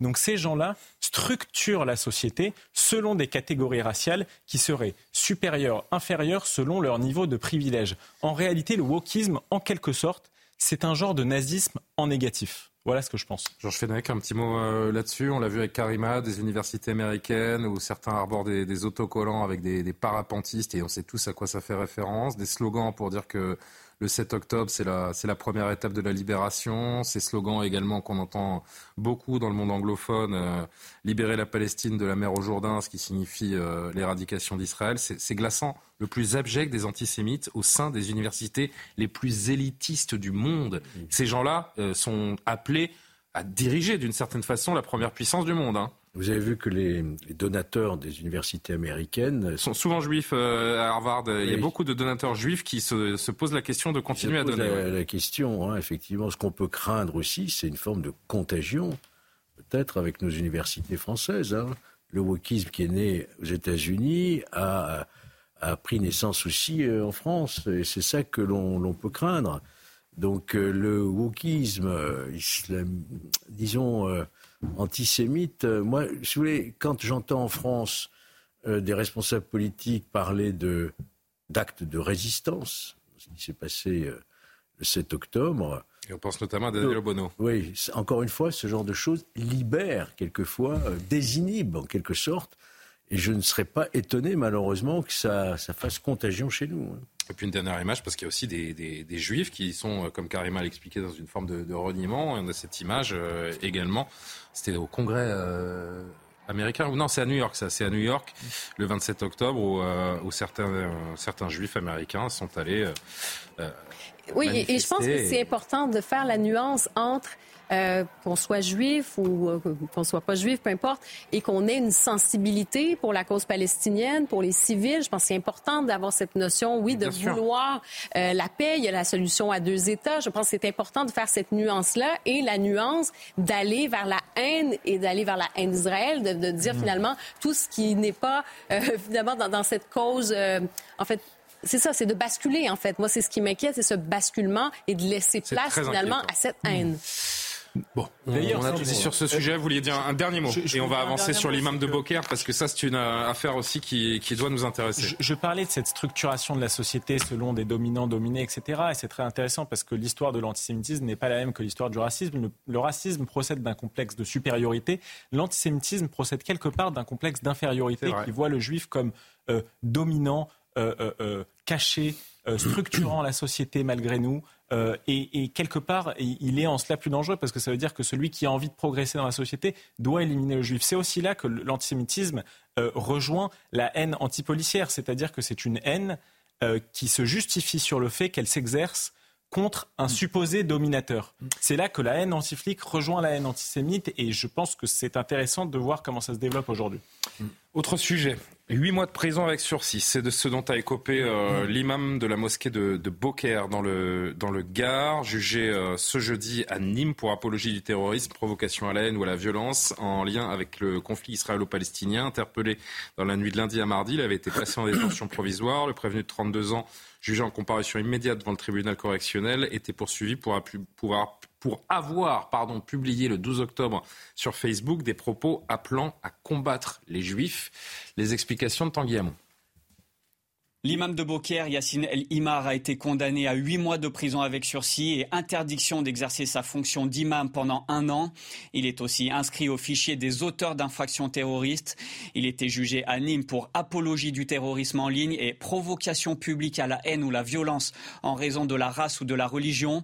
Il avait posté un message sur Facebook tiré d'un hadith qui disait, je cite, Vous combattez les juifs et aurez le dessus sur eux de sorte que la pierre dira aux musulmans, voici un juif caché derrière moi, viens le tuer. Ce message ne souffre d'aucune ambiguïté, a dit à l'audience le procureur de la République, d'autant que ces faits ont eu lieu au moment où il y a des exactions entre Palestiniens et Israéliens, a-t-il ajouté. Après un signalement du préfet du Gard, l'imam avait été interpellé lundi soir à l'aéroport de Marseille-Marignane alors qu'il revenait d'un pèlerinage à la Mecque. Il s'agit d'un franco-marocain âgé d'une trentaine d'années et qui travaillait pour la mosquée de Beaucaire à la limite entre le Gard et les Bouches-du-Rhône. Son interdiction d'exercer pendant un an, il pourra reprendre sa fonction d'imam. Georges Fenech, j'ai envie de dire, je vais être un peu caricatural, bien sûr, mais ça ou pas de sanction, c'est la même chose. Voilà. Quel signal on envoie? Euh, un, signal de faiblesse, tout simplement. Euh, quand euh, vous recontextualisez, il publie cet hadith qui appelle à tuer des juifs, des juifs sur son post Facebook, c'est cinq jours après le 7 octobre. Donc on est en plein euh, euh, acte de terrorisme. Qu'ensuite ils viennent dire ah mais je, c'est une maladresse, mais ça peut tromper qui Le fait de dire c'était une maladresse quand on sait que c'est un imam qui semble a connaît le texte, hein. est cultivé, qui connaît ses textes. Le parquet, que fait-il? Parce que c'est quand même de l'apologie du terrorisme. Euh, eh bien, il requiert normalement une peine ferme. Huit mois ferme, c'est une sanction. Que fait le tribunal? Il a sorti cette peine. Déjà, la réquisition n'est pas très lourde, je eh trouve. oui, déjà. Déjà. Parce que c'est cinq ans encourus. Hein. Hmm. Donc, admettons huit mois. Il est déjà sous mandat de dépôt, puisqu'il comparaît en comparution immédiate. Eh on le libère le soir même, avec une peine avec sursis. Alors, moi, j'ai entendu le garde des Sceaux, euh, euh, à très juste titre, diffuser des instructions par voie de circulaire pour qu'il y ait de la fermeté pour tout ce qui touche à, ces infractions. Le politique annonce être intraitable, le judiciaire. Oui, mais comme vous le savez, la justice est indépendante. Mais ce qu'on peut attendre quand même du parquet de Nîmes, c'est qu'il fasse appel de cette décision. Et si le procureur de Pour l'instant, officiellement, il n'y a pas d'appel, hein, je crois. Euh, mais il y a combien de temps pour faire appel? C'est dix jours pour faire appel. Mais si le parquet, par extraordinaire, ne faisait pas appel, le parquet général de Nîmes, à son tour, peut faire appel de cette décision. Et j'ajoute qu'il s'agit d'un ressortissant franco-marocain. On peut se demander s'il n'y a pas matière, il faut voir sa condition très euh, précisément, s'il n'y a pas matière à une déchéance. Bah, ça n'en prend pas le chemin, pardon, mais ça n'en prend pas du tout le chemin quand on voit la, réponse de la justice aujourd'hui. Un an d'interdiction. Alors juste pour que nos téléspectateurs comprennent bien, et, euh, et vous allez m'éclairer personnellement euh, également aussi, cher Georges, une personne qui possède un passeport français, si elle a une double nationalité, peut être déchue de la nationalité française? Elle peut être déchue de la nationalité française si elle a acquis la nationalité française. en l'occurrence, alors je ne sais pas où est né ce monsieur. voilà, c'est vrai qu'il faut vérifier précisément. vérifier, S'il est né français, il, n'est pas. nationalité. Oui, mais s'il est né français, il est dans le, cas de notre texte. on a eu en 2017 une. Donc s'il est, alors qu'on précise bien, s'il est né français, en aucun cas on peut le déchoir de sa nationalité. Non, non. C'est une évidence. même s'il a une double nationalité. C'est pour ça que sous François Hollande, rappelez-vous, il y a eu ce débat pour une réforme constitutionnelle qui aurait permis d'expulser les doubles nationaux, les binationaux, y compris ceux nés français. Mais ce débat a été enterré, souvenez-vous, et Mme Taubira avait démissionné. Enfin bon. Johan, vous voulez réagir La République montre qu'elle n'est pas capable de se défendre? C'est la justice qui la sabote effectivement le message de fermeté des, responsables politiques parce que les responsables politiques, que ce soit le garde des sceaux ou le ministre de l'Intérieur, tous ont eu des mots extrêmement fermes et nous les avons salués d'ailleurs sur ce plateau ces mots-là. Mais la justice, là effectivement, une fois encore, n'est pas à la hauteur parce que vous vous rendez compte le message que que ça envoie. Alors déjà les réquisitions, vous l'avez dit, c'est qu'on s'attend presque à la peine maximale en réalité. L'apologie du terrorisme, allez-y, tuer des juifs dans le contexte actuel parce que c'est ce que dit cette, cet imam. Je me dis, si, si, ce monsieur avait pris 5 ans ferme, qu'est-ce qu'on aurait dit ce soir? Mais on, aurait salué cette décision, me semble-t-il.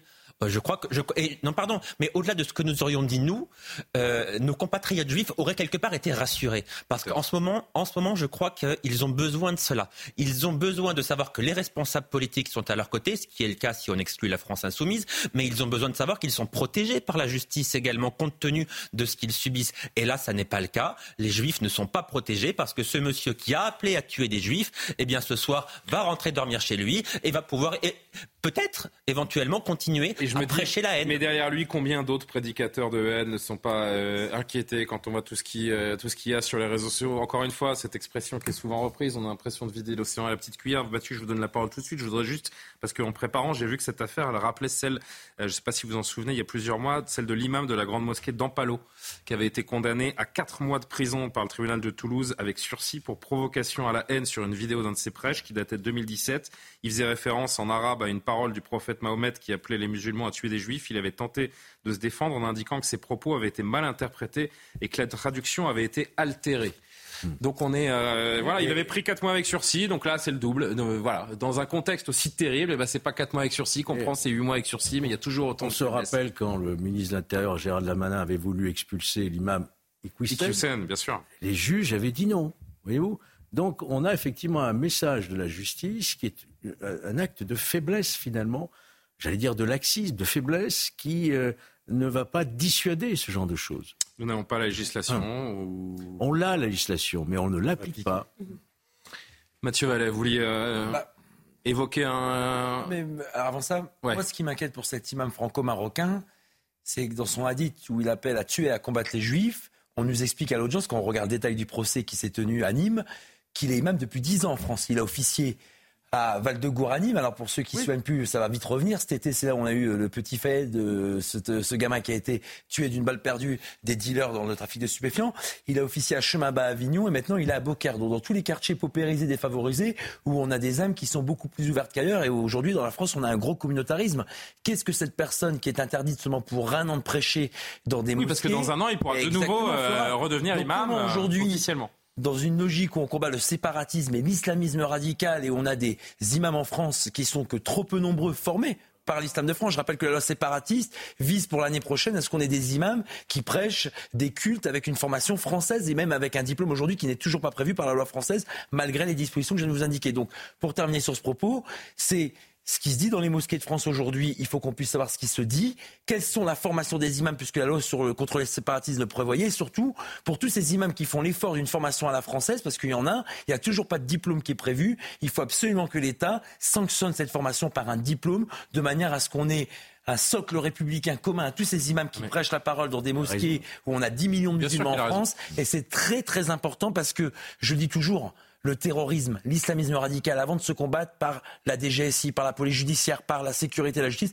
elle se bat par un combat moral. L'école de la République, les imams et les mosquées, tout ce qui précède en fait ces combats judiciaires et policiers, c'est le combat moral. Et il faut qu'on puisse avoir la solidité et la certitude qu'on est des gens qui ont des prêches, qui sont conformes à nos lois républicaines, à nos traditions républicaines. Je trouve qu'on sous-estime, euh, Michael Sadoum, la portée symbolique de ce, de ce jugement. Parce que au-delà de l'anecdote d'un imam qui a prêché et qui est passé au tribunal, il y a vraiment un symbole de ce que l'on fait dans ce contexte de ceux qui prônent la haine, qui font infuser une, une idéologie. L'impression aussi, pour, pour conclure, qu'on a fermé les yeux trop longtemps sur ce qui aurait pu être si maîtrisable si on n'avait pas laissé ce, ce maillage sur tant d'années se faire. Il y a les mosquées, bien sûr, mais vous savez comme moi que les associations sportives, certains débits de poissons qui couvrent des quartiers entiers diffusent cette idéologie aussi. Oui, mais il faut aussi se donner les moyens juridiques de résoudre cette question. Et pour le moment, on ne l'a pas parce que les responsables politiques qui ont voulu organiser l'islam de France ou euh, créer des formations spéciaux pour les imams pour qu'ils soient compatibles avec la France et la République, parce que je pense qu'il y a un islam compatible avec la France, contrairement à ce qui se dit en ce moment. Euh, ces responsables politiques se sont toujours heurtés à une frontière, c'est la loi de 1905 qui établit une stricte séparation de l'Église et de l'État et qui, permet, et qui ne permet donc pas à l'État de mettre ses pattes dans des affaires strictement religieuses. Donc il y a eu une volonté politique de Nicolas Sarkozy qui a créé le CFCM, il s'est heurté à cette réalité-là. Pareil pour Gérald Darmanin, sa loi séparatisme, je pense, était bonne. Il a durci un certain nombre de contrôles, notamment sur les associations cultuelles, contrôle financier pour voir s'il n'y avait pas des financements qui venaient de l'étranger, contrôle aussi au niveau du culte, puisqu'il y a Oui. dans la loi de 1905 une police des cultes qui doit surveiller les prêches, etc. Mais euh, euh, on- n'a pas encore réussi à structurer cet islam de France conformément à la France. Pour moi, on doit revenir à un régime légèrement plus concordataire pour que enfin on puisse structurer une formation des imams de France qui soit compatible avec la France et avec la République, comme ça a été fait d'ailleurs au XIXe siècle avec euh, le, le judaïsme euh, sous le concordat napoléonien. Je pense que ça a été très bénéfique. Dernier mot, euh, Johan. Euh, c'est vrai que c'est c'est terrible et je pense que les gens qui nous regardent et les Français d'une manière générale ne, ne comprennent pas qu'on ait un discours politique. On a évoqué Gérald Darmanin, le ministre de la Justice, avec ses circulaires, de, ses demandes de, de fermeté. Gérald Darmanin qui a dit, je crois, le mot c'était intraitable avec ceux qui euh, seraient coupables d'actes an- antisémites ou d'appel à la haine des Juifs et puis de voir la réponse de la justice derrière. On ne comprend pas. Mais oui, c'est le problème. On ne comprend pas. Aucun Français ne comprend ce soir que cette personne, compte tenu de sa position, un imam, compte tenu donc de l'audience qu'il a auprès de certains fidèles musulmans, qui dans le contexte actuel lance un appel au meurtre, à aller assassiner des juifs, ne soit pas en prison ce soir. Personne ne peut le comprendre. Mais plus généralement,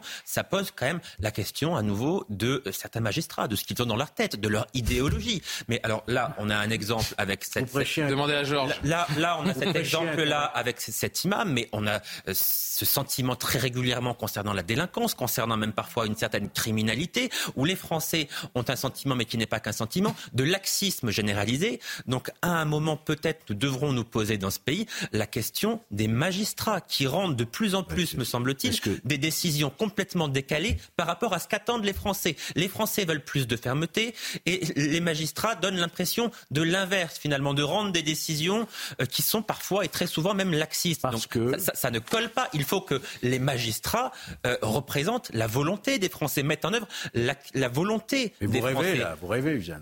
Oui, On non, a mais le droit de rêver encore. Et- non, mais C'est tout ce qui nous reste, euh, Georges. Ça, ça serait, ça serait quand même normal. Si vous voulez, la justice est quand même rendue au nom du alors, allez, très vite, Non, mais je suis désolé parce que là, il faut qu'on avance. Il y a Harold Iman qui nous attend en Israël. Et puis, on voulait faire une petite parenthèse avec Mathieu Vallet également. Ah, considère que nous avons une dette coloniale.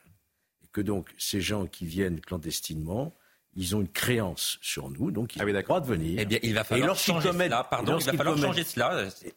Est-ce qu'on les, pourrait pas- les- l'imam de Beaucaire n'a pas de créance euh, vis-à-vis de l'État français. Je suis Ouais, désolé. ouais, hein. On ne peut pas sache. continuer à avoir des magistrats qui sont en décalage total avec le souhait de la 30 secondes, population. Karima, c'est si possible. Non, non, mais en plus, dans un contexte euh, comme on connaît actuellement, je pense qu'il faut qu'il y ait une, une parole qui, qui soit très forte. C'est-à-dire, quand le gouvernement décide de sortir, moi, je pense que de temps en temps, une conférence de presse, puis de, de dire, écoutez, il, il s'est passé cette il y a eu un appel à tuer des Juifs. Euh, L'État a réagi, les magistrats ont réagi, et non pas en faire une figure d'exemple, mais tout simplement une figure de justice. Et en ce moment, ben, on n'entend pas, on, on ne voit pas la réponse en Mais fait vous, savez judiciaire. que, vous savez que le garde des Sceaux ne peut pas donner d'instructions Non, et- individuelles. Oui. non, c'est- ça le Non, c'est pas ce que je dis, c'est pas une question d'instruction. Ce que je dis, par exemple, quand c'est une conférence de presse, quand le, le ministre Darmanin sort, par exemple. l'ont fait. Ben, Bon. ben non, ils ne le font pas assez parce que manifestement, il y a ce, ce sentiment de laxisme. Quand on voit des jeunes chanter la haine des Juifs dans le métro, on voit que la chaîne, en fait, de, de ce message, de cette compréhension, il y a quelque chose que la France a perdu. Donc, euh, ça commence très, très jeune. Donc, oui, on a parlé de, de l'école, on a parlé euh, des, des ministres du culte, mais ça va beaucoup plus loin. Et si c'est la question, encore une fois, les, les places de prison, il y a tout ça aussi. Donc, euh, parfois, il y a l'application. Exactement, parce que l'arsenal judiciaire existe quand même, il faut le rappeler. On va partir pour Israël dans un instant. Je le disais, Harold Iman nous, nous attend. Bonsoir Harold, on vient vous voir dans, dans une poignée de, de secondes. Situation tendue euh, autour de la bande de Gaza. Le Hezbollah Hezbollah va s'exprimer demain. Il y a beaucoup, beaucoup de choses à essayer de, comprendre et d'évoquer avec vous. Avant cela, Mathieu Vallet, on voulait faire ensemble une petite parenthèse, mais importante parenthèse. revenir juste un instant, vous vouliez pousser une forme de petit coup de gueule par rapport à ce qui s'est passé. On a tous en, mémoire cette voiture de police qui a été poursuivie par des dangereux individus lors d'une manifestation. Rappelez-moi, c'était une manifestation... le 23 septembre 2023, donc il y a un mois et demi à Paris, sur Pigalle, contre les violences policières et le racisme systémique, dont la France Insoumise était l'une des organisations leaders. Vous avez deux suspects qui avaient été interpellés, un mineur qui fait l'objet d'une procédure particulière, j'y reviens pas, et surtout aujourd'hui, les juges se moquent des policiers. C'est-à-dire que le 23 septembre, un des suspects est arrêté. Il est suspecté quand même d'avoir cassé une banque, d'avoir attaqué parmi ces gens ce véhicule de police qu'on voit sur vos images. Il a été aujourd'hui présenté à la justice. Et parce que son avocate n'est pas capable de gérer son agenda, on a reporté l'audience, la justice a reporté l'audience au 17 septembre 2024. Donc avec une justice comme ça, on est certain, c'est continuer, circuler, il n'y a rien à voir. C'est un blanc-seing et une incitation à recommencer. Il y a quatre policiers qui avaient été choqués, dont trois blessés. Et aujourd'hui, j'estime que si on veut que les policiers soient protégés, moins qui avait sorti son arme. Tout à fait. C'est ça qui avait été longuement discuté par la France. Oui, enfin là aujourd'hui, ce qui est longuement discuté, c'est que on a une personne contre qui on a des preuves, dont les enquêteurs ont fait correctement leur travail, qui a été présenté à la justice, qui a eu six semaines pour préparer sa défense puisqu'il avait été déféré fin septembre et qu'il avait demandé un temps pour préparer sa défense. Pas de détention parce qu'il n'est pas connu. Bah c'est bien. On va attendre qu'il recommence pour qu'il soit connu et qu'il puisse. Là, il est en liberté. Hein. Là, il est en liberté. Donc jamais de prison, jamais condamné. Continuons comme ça. Dans un an. Parfait. Et eh ben si on continue comme ça, on sera encore moins respecté. Le on problème, sera le problème de la. Et juste je termine juste sur ça dans les prochaines manifestations, quand on va nous dire mais que fait la police pour interpeller les casseurs, les black blocs, ceux qui cassent les banques, ceux qui cassent l'outil des commerçants, ceux qui s'en prennent aux policiers? Eh ben, au lieu de demander des comptes aux policiers, il faudra demander des comptes aux juges. Et c'est là où je rejoins Georges Fenech, c'est que les juges n'ont pas de consigne individuelle à recevoir du ministre de la Justice, c'est bien l'état de droit et c'est tant mieux. Par contre, des juges qui donnent jamais de compte à la nation, j'appelle ça des responsabilités. Mais comment voulez-vous que ces juges sanctionnent lorsqu'ils participent à la fête de l'humain sur les violences policières ou qu'ils manifestent dans la rue sur les violences policières? Vous ne pouvez pas leur demander de sanctionner. Je crois que c'est vous qui avez poussé, enfin la police qui a poussé ce cri de colère devant l'Assemblée nationale. Le problème de la police, c'est la justice. Et là, on a un exemple. Hein Là où parce que Eric Masson, ce policier d'Avignon, avait été euh, qui avait été tué, par bien sûr. Je le rappelle pour arrive toujours N'oublions pas que le syndicat de la magistrature participait à cette manifestation. Bien sûr, il est bien possible sûr. que la personne dont, on parle ait été jugée par un, magistrat qui est membre du syndicat de la magistrature, ce qui pose quand même un, grave problème en soi. Moi, je suggère une commission d'enquête parlementaire. Merci Julien en tout cas d'avoir permis de parler. Mais ça nous, ça nous intéresse tous et c'est pas c'est pas vous rendre service que d'évoquer ça, mais, c'est simplement euh, c'est simplement encore une fois mettre une pièce mettre une pièce dans cette euh, machine qui nous rappelle. Il y a aussi la question des moyens qu'on met dans la justice parce que le budget de la justice par habitant il est deux fois. C'est pas une question de moyens. C'est pas une question de moyens. C'est une question idéologique qui dure depuis quatre décennies. Allez, on va partir pour. C'est pas une question de moyens. Non non. Promise par Macron. Parce qu'on ne veut pas les construire. C'est pas parce qu'on n'a pas les moyens. Pas les moyens non plus. Je vous demande de vous arrêter. CF. François Balladur. Edouard Balladur. vous connaissez vos classiques. Euh, on va faire un point avec euh, Maureen Vidal sur l'actualité. Et comme promis, on part pour, euh, pour Israël et on se pose la question de, de cette crainte de l'embrasement dans un instant. Maureen Vidal.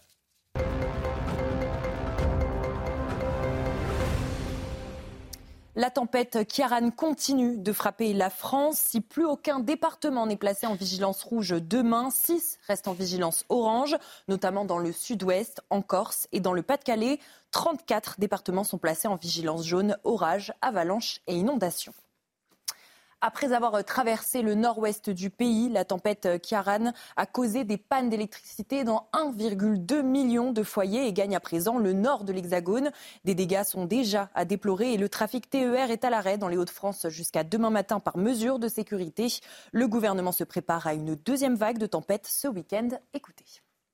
Sur la tempête qui est attendue euh, ce week-end avec les services de l'État et Monsieur le Préfet qui est ici présent, euh, nous euh, faisons en sorte de prendre maintenant toutes les mesures de sécurisation, sécurisation des bâtiments, bâchage, sécurisation des routes, tronçonnage pour permettre aux routes d'être totalement accessibles de façon à se préparer à passer le deuxième épisode de tempête. Alors c'est une tempête qui est moins impactante, mais elle est de nature à avoir aussi un impact fort parce que une partie des arbres auront été affaiblis, à moitié déracinés, une partie des toitures auront été fragilisées et donc on peut s'attendre à avoir une deuxième phase d'épisode avec là aussi un impact sur sur les réseaux et sur les sur les bâtiments.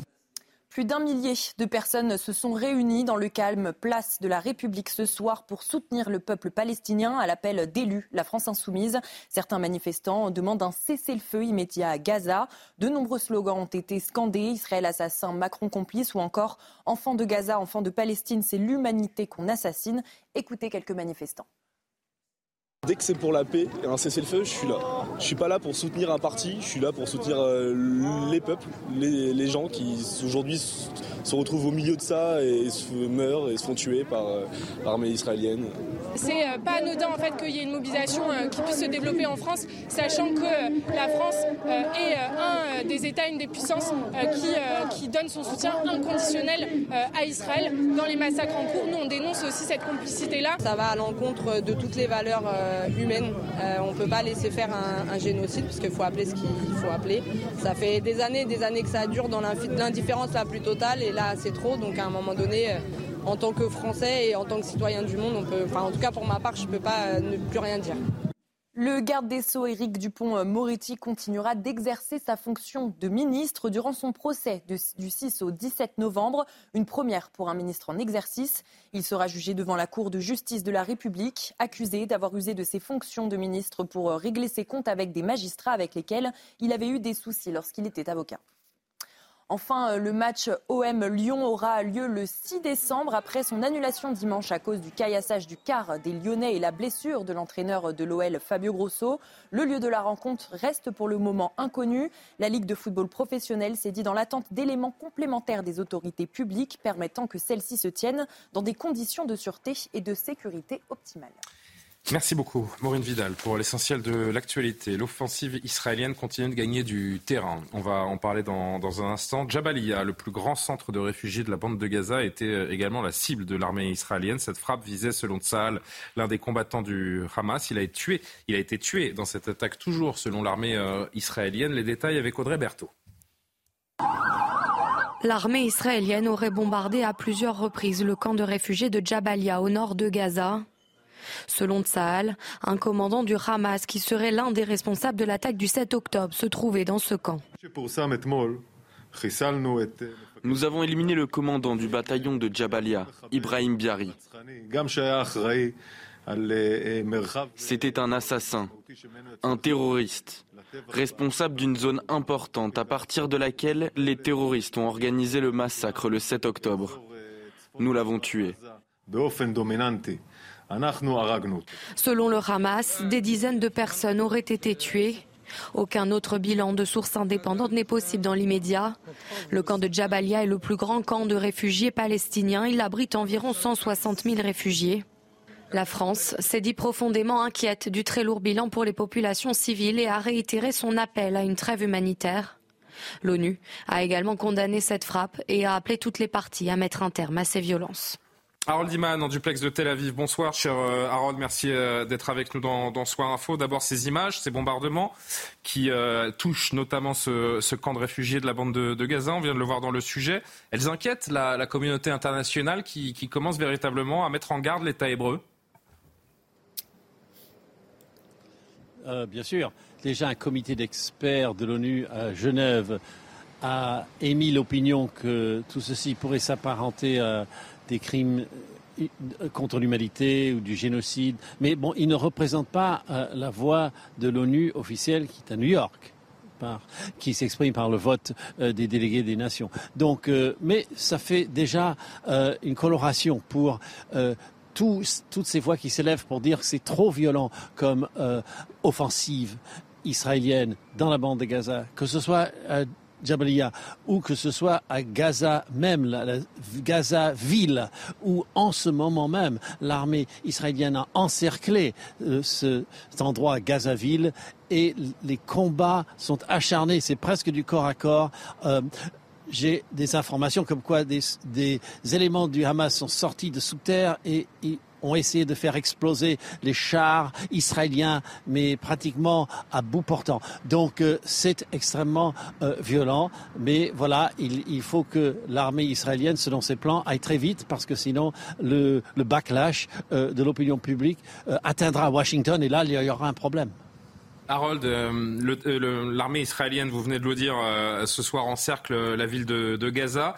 Il y a un rendez-vous très important, très attendu, très craint Demain, le chef du Hezbollah, Hassan Nasrallah, va parler. Est-ce qu'il faut s'attendre à, cette fameuse extension du conflit vers le, vers le nord? Est-ce qu'on peut anticiper d'ores et déjà ce que, ce que le Hezbollah va dire demain? Alors, euh, Nasrallah n'a pas parlé depuis le 7 octobre. Et donc, il va livrer le message définitif, croit-on. Et euh, il détient ces miliciens du Hezbollah, organisation terroriste dans la plupart des États. Et euh, c'est lui qui décidera si on passe de la guerre à moyenne intensité qui existe maintenant. Il tire sans arrêt sur Israël avec des roquettes et Israël rend les tirs. Mais est-ce qu'il va passer à une espèce d'offensive dont on ignore la forme exacte? Voilà euh, la clé de ce qui se passera à l'avenir. On, voit difficilement comment il pourrait euh, submerger l'armée israélienne, d'autant plus que les États-Unis ont une flotte au large du Liban et d'Israël et pourraient intervenir par la voie aérienne. Merci beaucoup Harold Iman pour les précisions en direct de, Tel Aviv. Sacha Robin est derrière la caméra et on le remercie bien sûr euh, également.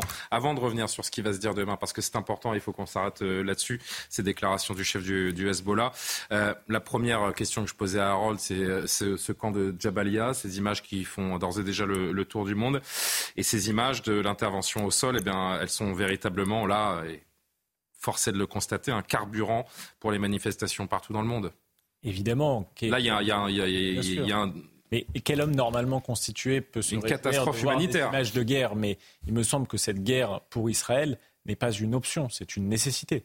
Nécessité. Elle est aussi un risque et un piège. Une nécessité. Est-ce que, pardon, Michael, pardon, Michael, mais Israël on, sait tous à quel point l'attaque du Hamas est ignoble. Mais est-ce que Tsahal n'est pas en train de tomber dans le piège du Hamas? Je pense que Tsahal garde une proportion, une humanité dans sa réponse. Désolé de le dire, alors que je vois les images en même temps que vous et que je les trouve également dramatiques. Mais je vous ai dit tout à l'heure que l'intention n'était pas la même de Tsahal. Euh, euh, avec des arguments à l'appui, avec le fait qu'ils avertissent les populations civiles. Je vous rappelle quand même que Israël, suite au massacre le plus important de son histoire, n'a pas réagi immédiatement et a laissé un laps de temps aux populations pour se retirer au sud. Malheureusement, la guerre, c'est sale, la guerre, ça fait des morts. Et chaque mort civile pour les Israéliens est un échec. De l'autre côté, chaque mort civile chez les Israéliens est une victoire pour le Hamas. Donc je ne Combien de civils tués pour un, pour un membre du Hamas euh, neutralisé ou tué euh, également? C'est la question que se posent les, les gens qui s'inquiètent le plus pour la situation de, Gaza. Certains disent une centaine, euh, mais une fois de plus, Israël n'est responsable que de ses civils. Et c'est le Hamas qui se sert des civils palestiniens comme bouclier humain dans cette attaque. Donc une fois de plus, la guerre n'est malheureusement pas une option, c'est une nécessité. Je rappelle que Tsahal, c'est l'acronyme de Tzfa Ha'agana et Israël, c'est une armée de défense pour Israël, ce n'est pas une armée d'attaque. D'ailleurs, je vous ferai noter que Israël est particulièrement développé dans les systèmes antibalistiques et non pas dans les systèmes d'attaque. C'est donc d'abord une armée de défense. Voilà. Notamment le, fameux dôme de fer. Euh, Karima, vous allez réagir, je vois juste qu'on entend, c'était ce matin chez nos confrères de France Info, l'ancien officier Guillaume euh, Ancel, c'est pour ça que j'évoquais ce, ce piège euh, pour, euh, pour Tsahal. Est-ce qu'ils ne sont pas en train de tomber véritablement dans le piège tendu par le, par le Hamas Écoutez, pour lui, cette offensive, elle renforce le Hamas au lieu de l'affaiblir. Explication avec ce que fait l'armée israélienne aujourd'hui sous la direction du gouvernement Netanyahou, parce que c'est pas l'armée qui décide. Il y a des débats internes dans l'armée israélienne très forts hein, sur la question de qu'est-ce qu'on est en train de faire dans la bande de Gaza. Là, ils sont en train d'organiser le recrutement du Hamas pour les 15 années à venir. Même si tuer toute la génération des militants, il faudrait tuer tous les jeunes gens entre 20 et 35 ans. De toute façon, la génération suivante qui aura été matraquée de cette manière, pendant 20 ans, ils n'auront qu'une idée en tête, c'est aller attaquer Israël. Très important ce que dit ce monsieur. Hein. Ils sont en train d'organiser le renouvellement du Hamas pour les 15 prochaines années. Oui, c'est ça. Donc, c'est pour ça que c'est peut-être dur d'entendre aujourd'hui une espèce d'ouverture, de se dire il faudra penser éventuellement à ouvrir ce, dialogue, c'est-à-dire pas ce dialogue, mais l'ouverture vers une possibilité de paix. Euh, est-ce que ce sera cette fameuse solution à, deux États? Mais je pense que l'argument de, l'intentionnalité, elle va avoir ses limites dans la durée. C'est-à-dire qu'au départ, euh, oui, on parle de bombardement, on parle de de riposte euh, pour vraiment aller chercher les, terroristes, pour combattre les terroristes. Mais plus les semaines passent, plus il y a des civils euh, qui sont touchés. Je pense qu'on ne, ne pourra plus juste parler d'intentionnalité. Il faut quand même se confronter au réel.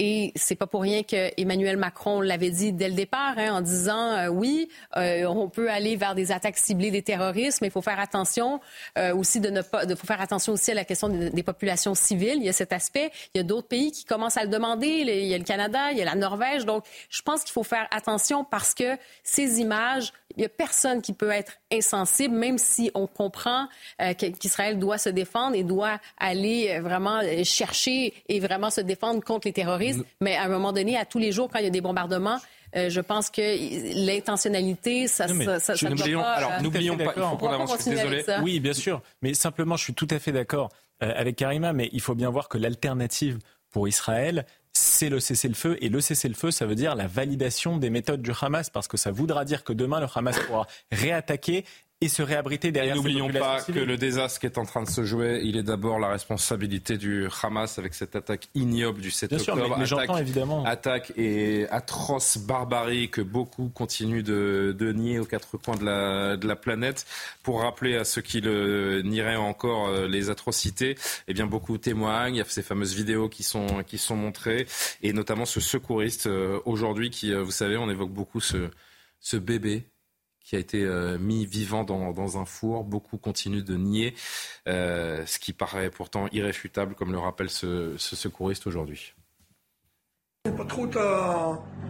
Lorsque les secouristes ont ouvert le sac, ils ont vu un spectacle horrible. Il y avait les corps des parents qui avaient vraisemblablement été tués de manière particulièrement atroce dans leur maison, puis ils ont pris le bébé et l'ont mis littéralement dans le four de la cuisine.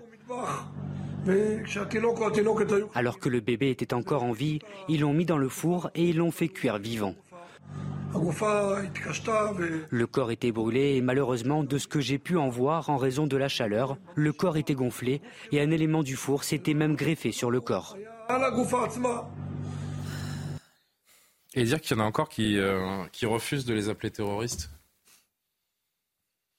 je crois que ça, nous laisse. franchement, je, voilà, je, je, je, je ressens ce, silence pesant sur le, sur le plateau. Avec des actes de barbarie. C'est l'horreur. C'est l'horreur à l'échelle industrielle. C'est le mal absolu. Même un professionnel du, du secourisme, et, on le voit, est totalement euh, ébranlé. Alors imaginez. Euh, imaginez les c'est équivalent à la barbarie nazie en réalité. Oui, bien sûr. C'est de ce niveau-là. C'est la même chose. C'est la même chose. Sauf que les nazis le cachaient. C'est vrai. Absolument. Et eux, le revendiquent, le, montrent et en sont fiers. Eux le revendiquent, et le, eux, le, film le montre, mais euh, ça n'empêche pas certains de mettre sur un pied d'égalité euh, le gouvernement israélien et le Hamas. Hein. Ce qui pose la question. Même ces témoignages-là. Mais ça dessert tellement la cause palestinienne, ce qui a été fait le, 7 octobre. Ça prouve encore une fois que le Hamas n'a rien à faire des Palestiniens. Bien sûr. Ils en ont rien. Le Hamas ne veut pas construire un État, il veut détruire les autres. Euh, demain, c'est moi, je nourris une grande inquiétude. Bien sûr.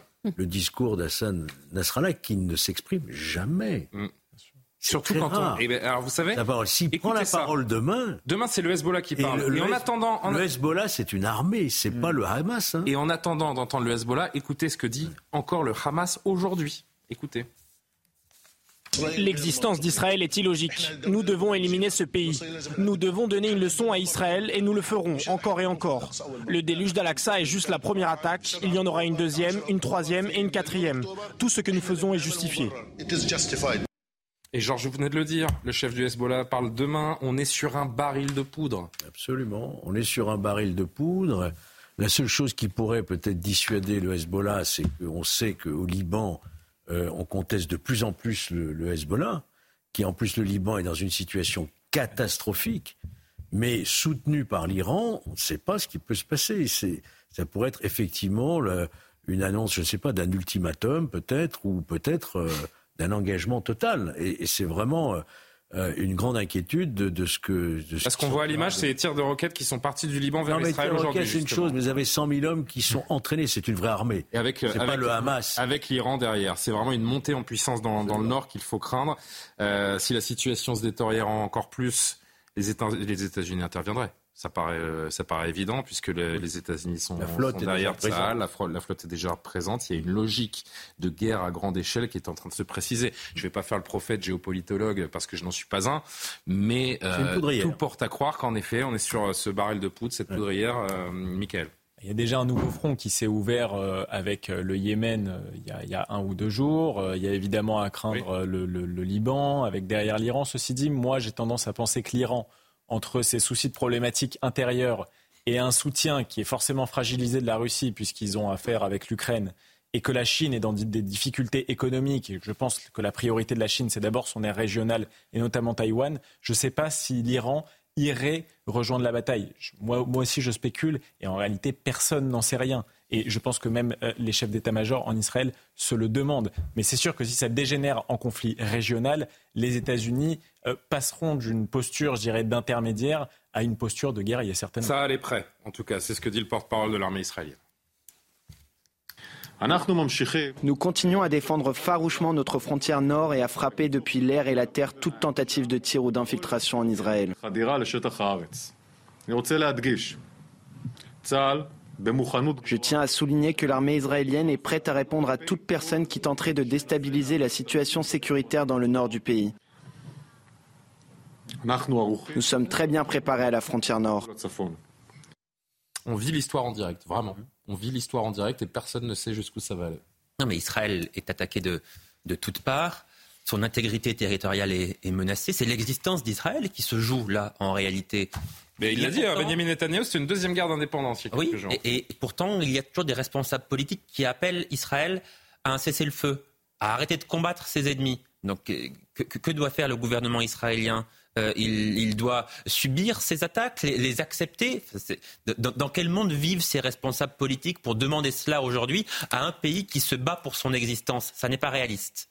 Tout dernier mot Mathieu, vous vouliez euh, conclure Non, non, je reviens sur ce bébé d'Ansour qui a choqué, je pense, tous les Français. Euh, le Hamas est une organisation terroriste. C'est pour ça que je disais que les mots précèdent souvent les actions barbares et que sur le territoire national, on a eu Dominique Bernard assassiné par le terroriste islamiste le 13 octobre 2023 et qu'aujourd'hui, moi je l'avais dit, ils sont triomphalistes évidemment euh, à la fin de l'été que la menace était extrêmement élevée sur le territoire national. N'oublions pas que ces organisations terroristes ont les mêmes objectifs Là, la Suède, par exemple, et la France sont très ciblées, comme on a ce groupe terroriste qui emploie euh, ces méthodes barbares et abjectes. On l'a vécu parce que c'est la même forme avec l'école Aratours de 10 2012 et les attentats du 13 novembre ou même du 16 janvier 2015, et sans compter tous ceux qui sont tombés pour la République. Et euh, aujourd'hui, c'est bien le risque, c'est qu'on a la chance d'avoir des services de renseignement qui luttent. Je suis très insistant parce que vous avez vu que pour euh, Israël, la grosse question, ça a été est-ce que les services de renseignement israéliens ont pu l'anticiper? En France, on a quand même la DGSI, le renseignement territorial et la préfecture de police qui ont tout mis en œuvre et qui être tourné par des policiers pour au maximum éviter les attentats par un renseignement qui est très très très aigu et qui nous a envie dans le monde entier. On est en retard. Merci beaucoup euh, Mathieu, Michael, Georges, euh, Karima, Johan. Ça fait presque les Beatles, mais euh, il y, a un membre de trop. Je dis les Beatles parce que l'actu aussi, c'est un, nouveau titre hein, chanté par John Lennon. On l'a vu tout à l'heure dans le dans le journal. Ça va, Paul? Merci Je suis plus John Lennon. Euh, merci à Martin Mazur, Céline Génaud, Coralie Delaplace qui ont préparé cette, euh, cette émission. Pardon de vouloir esquisser un petit sourire euh, malgré, malgré l'actualité, on essaye. merci de nous avoir suivis. L'édition de la nuit dans un instant. C'est Michael Dos Santos, je crois, qui, qui vous accompagne. Tout à fait, me dit-on dans l'oreille. Donc tant mieux. À demain et bonne nuit.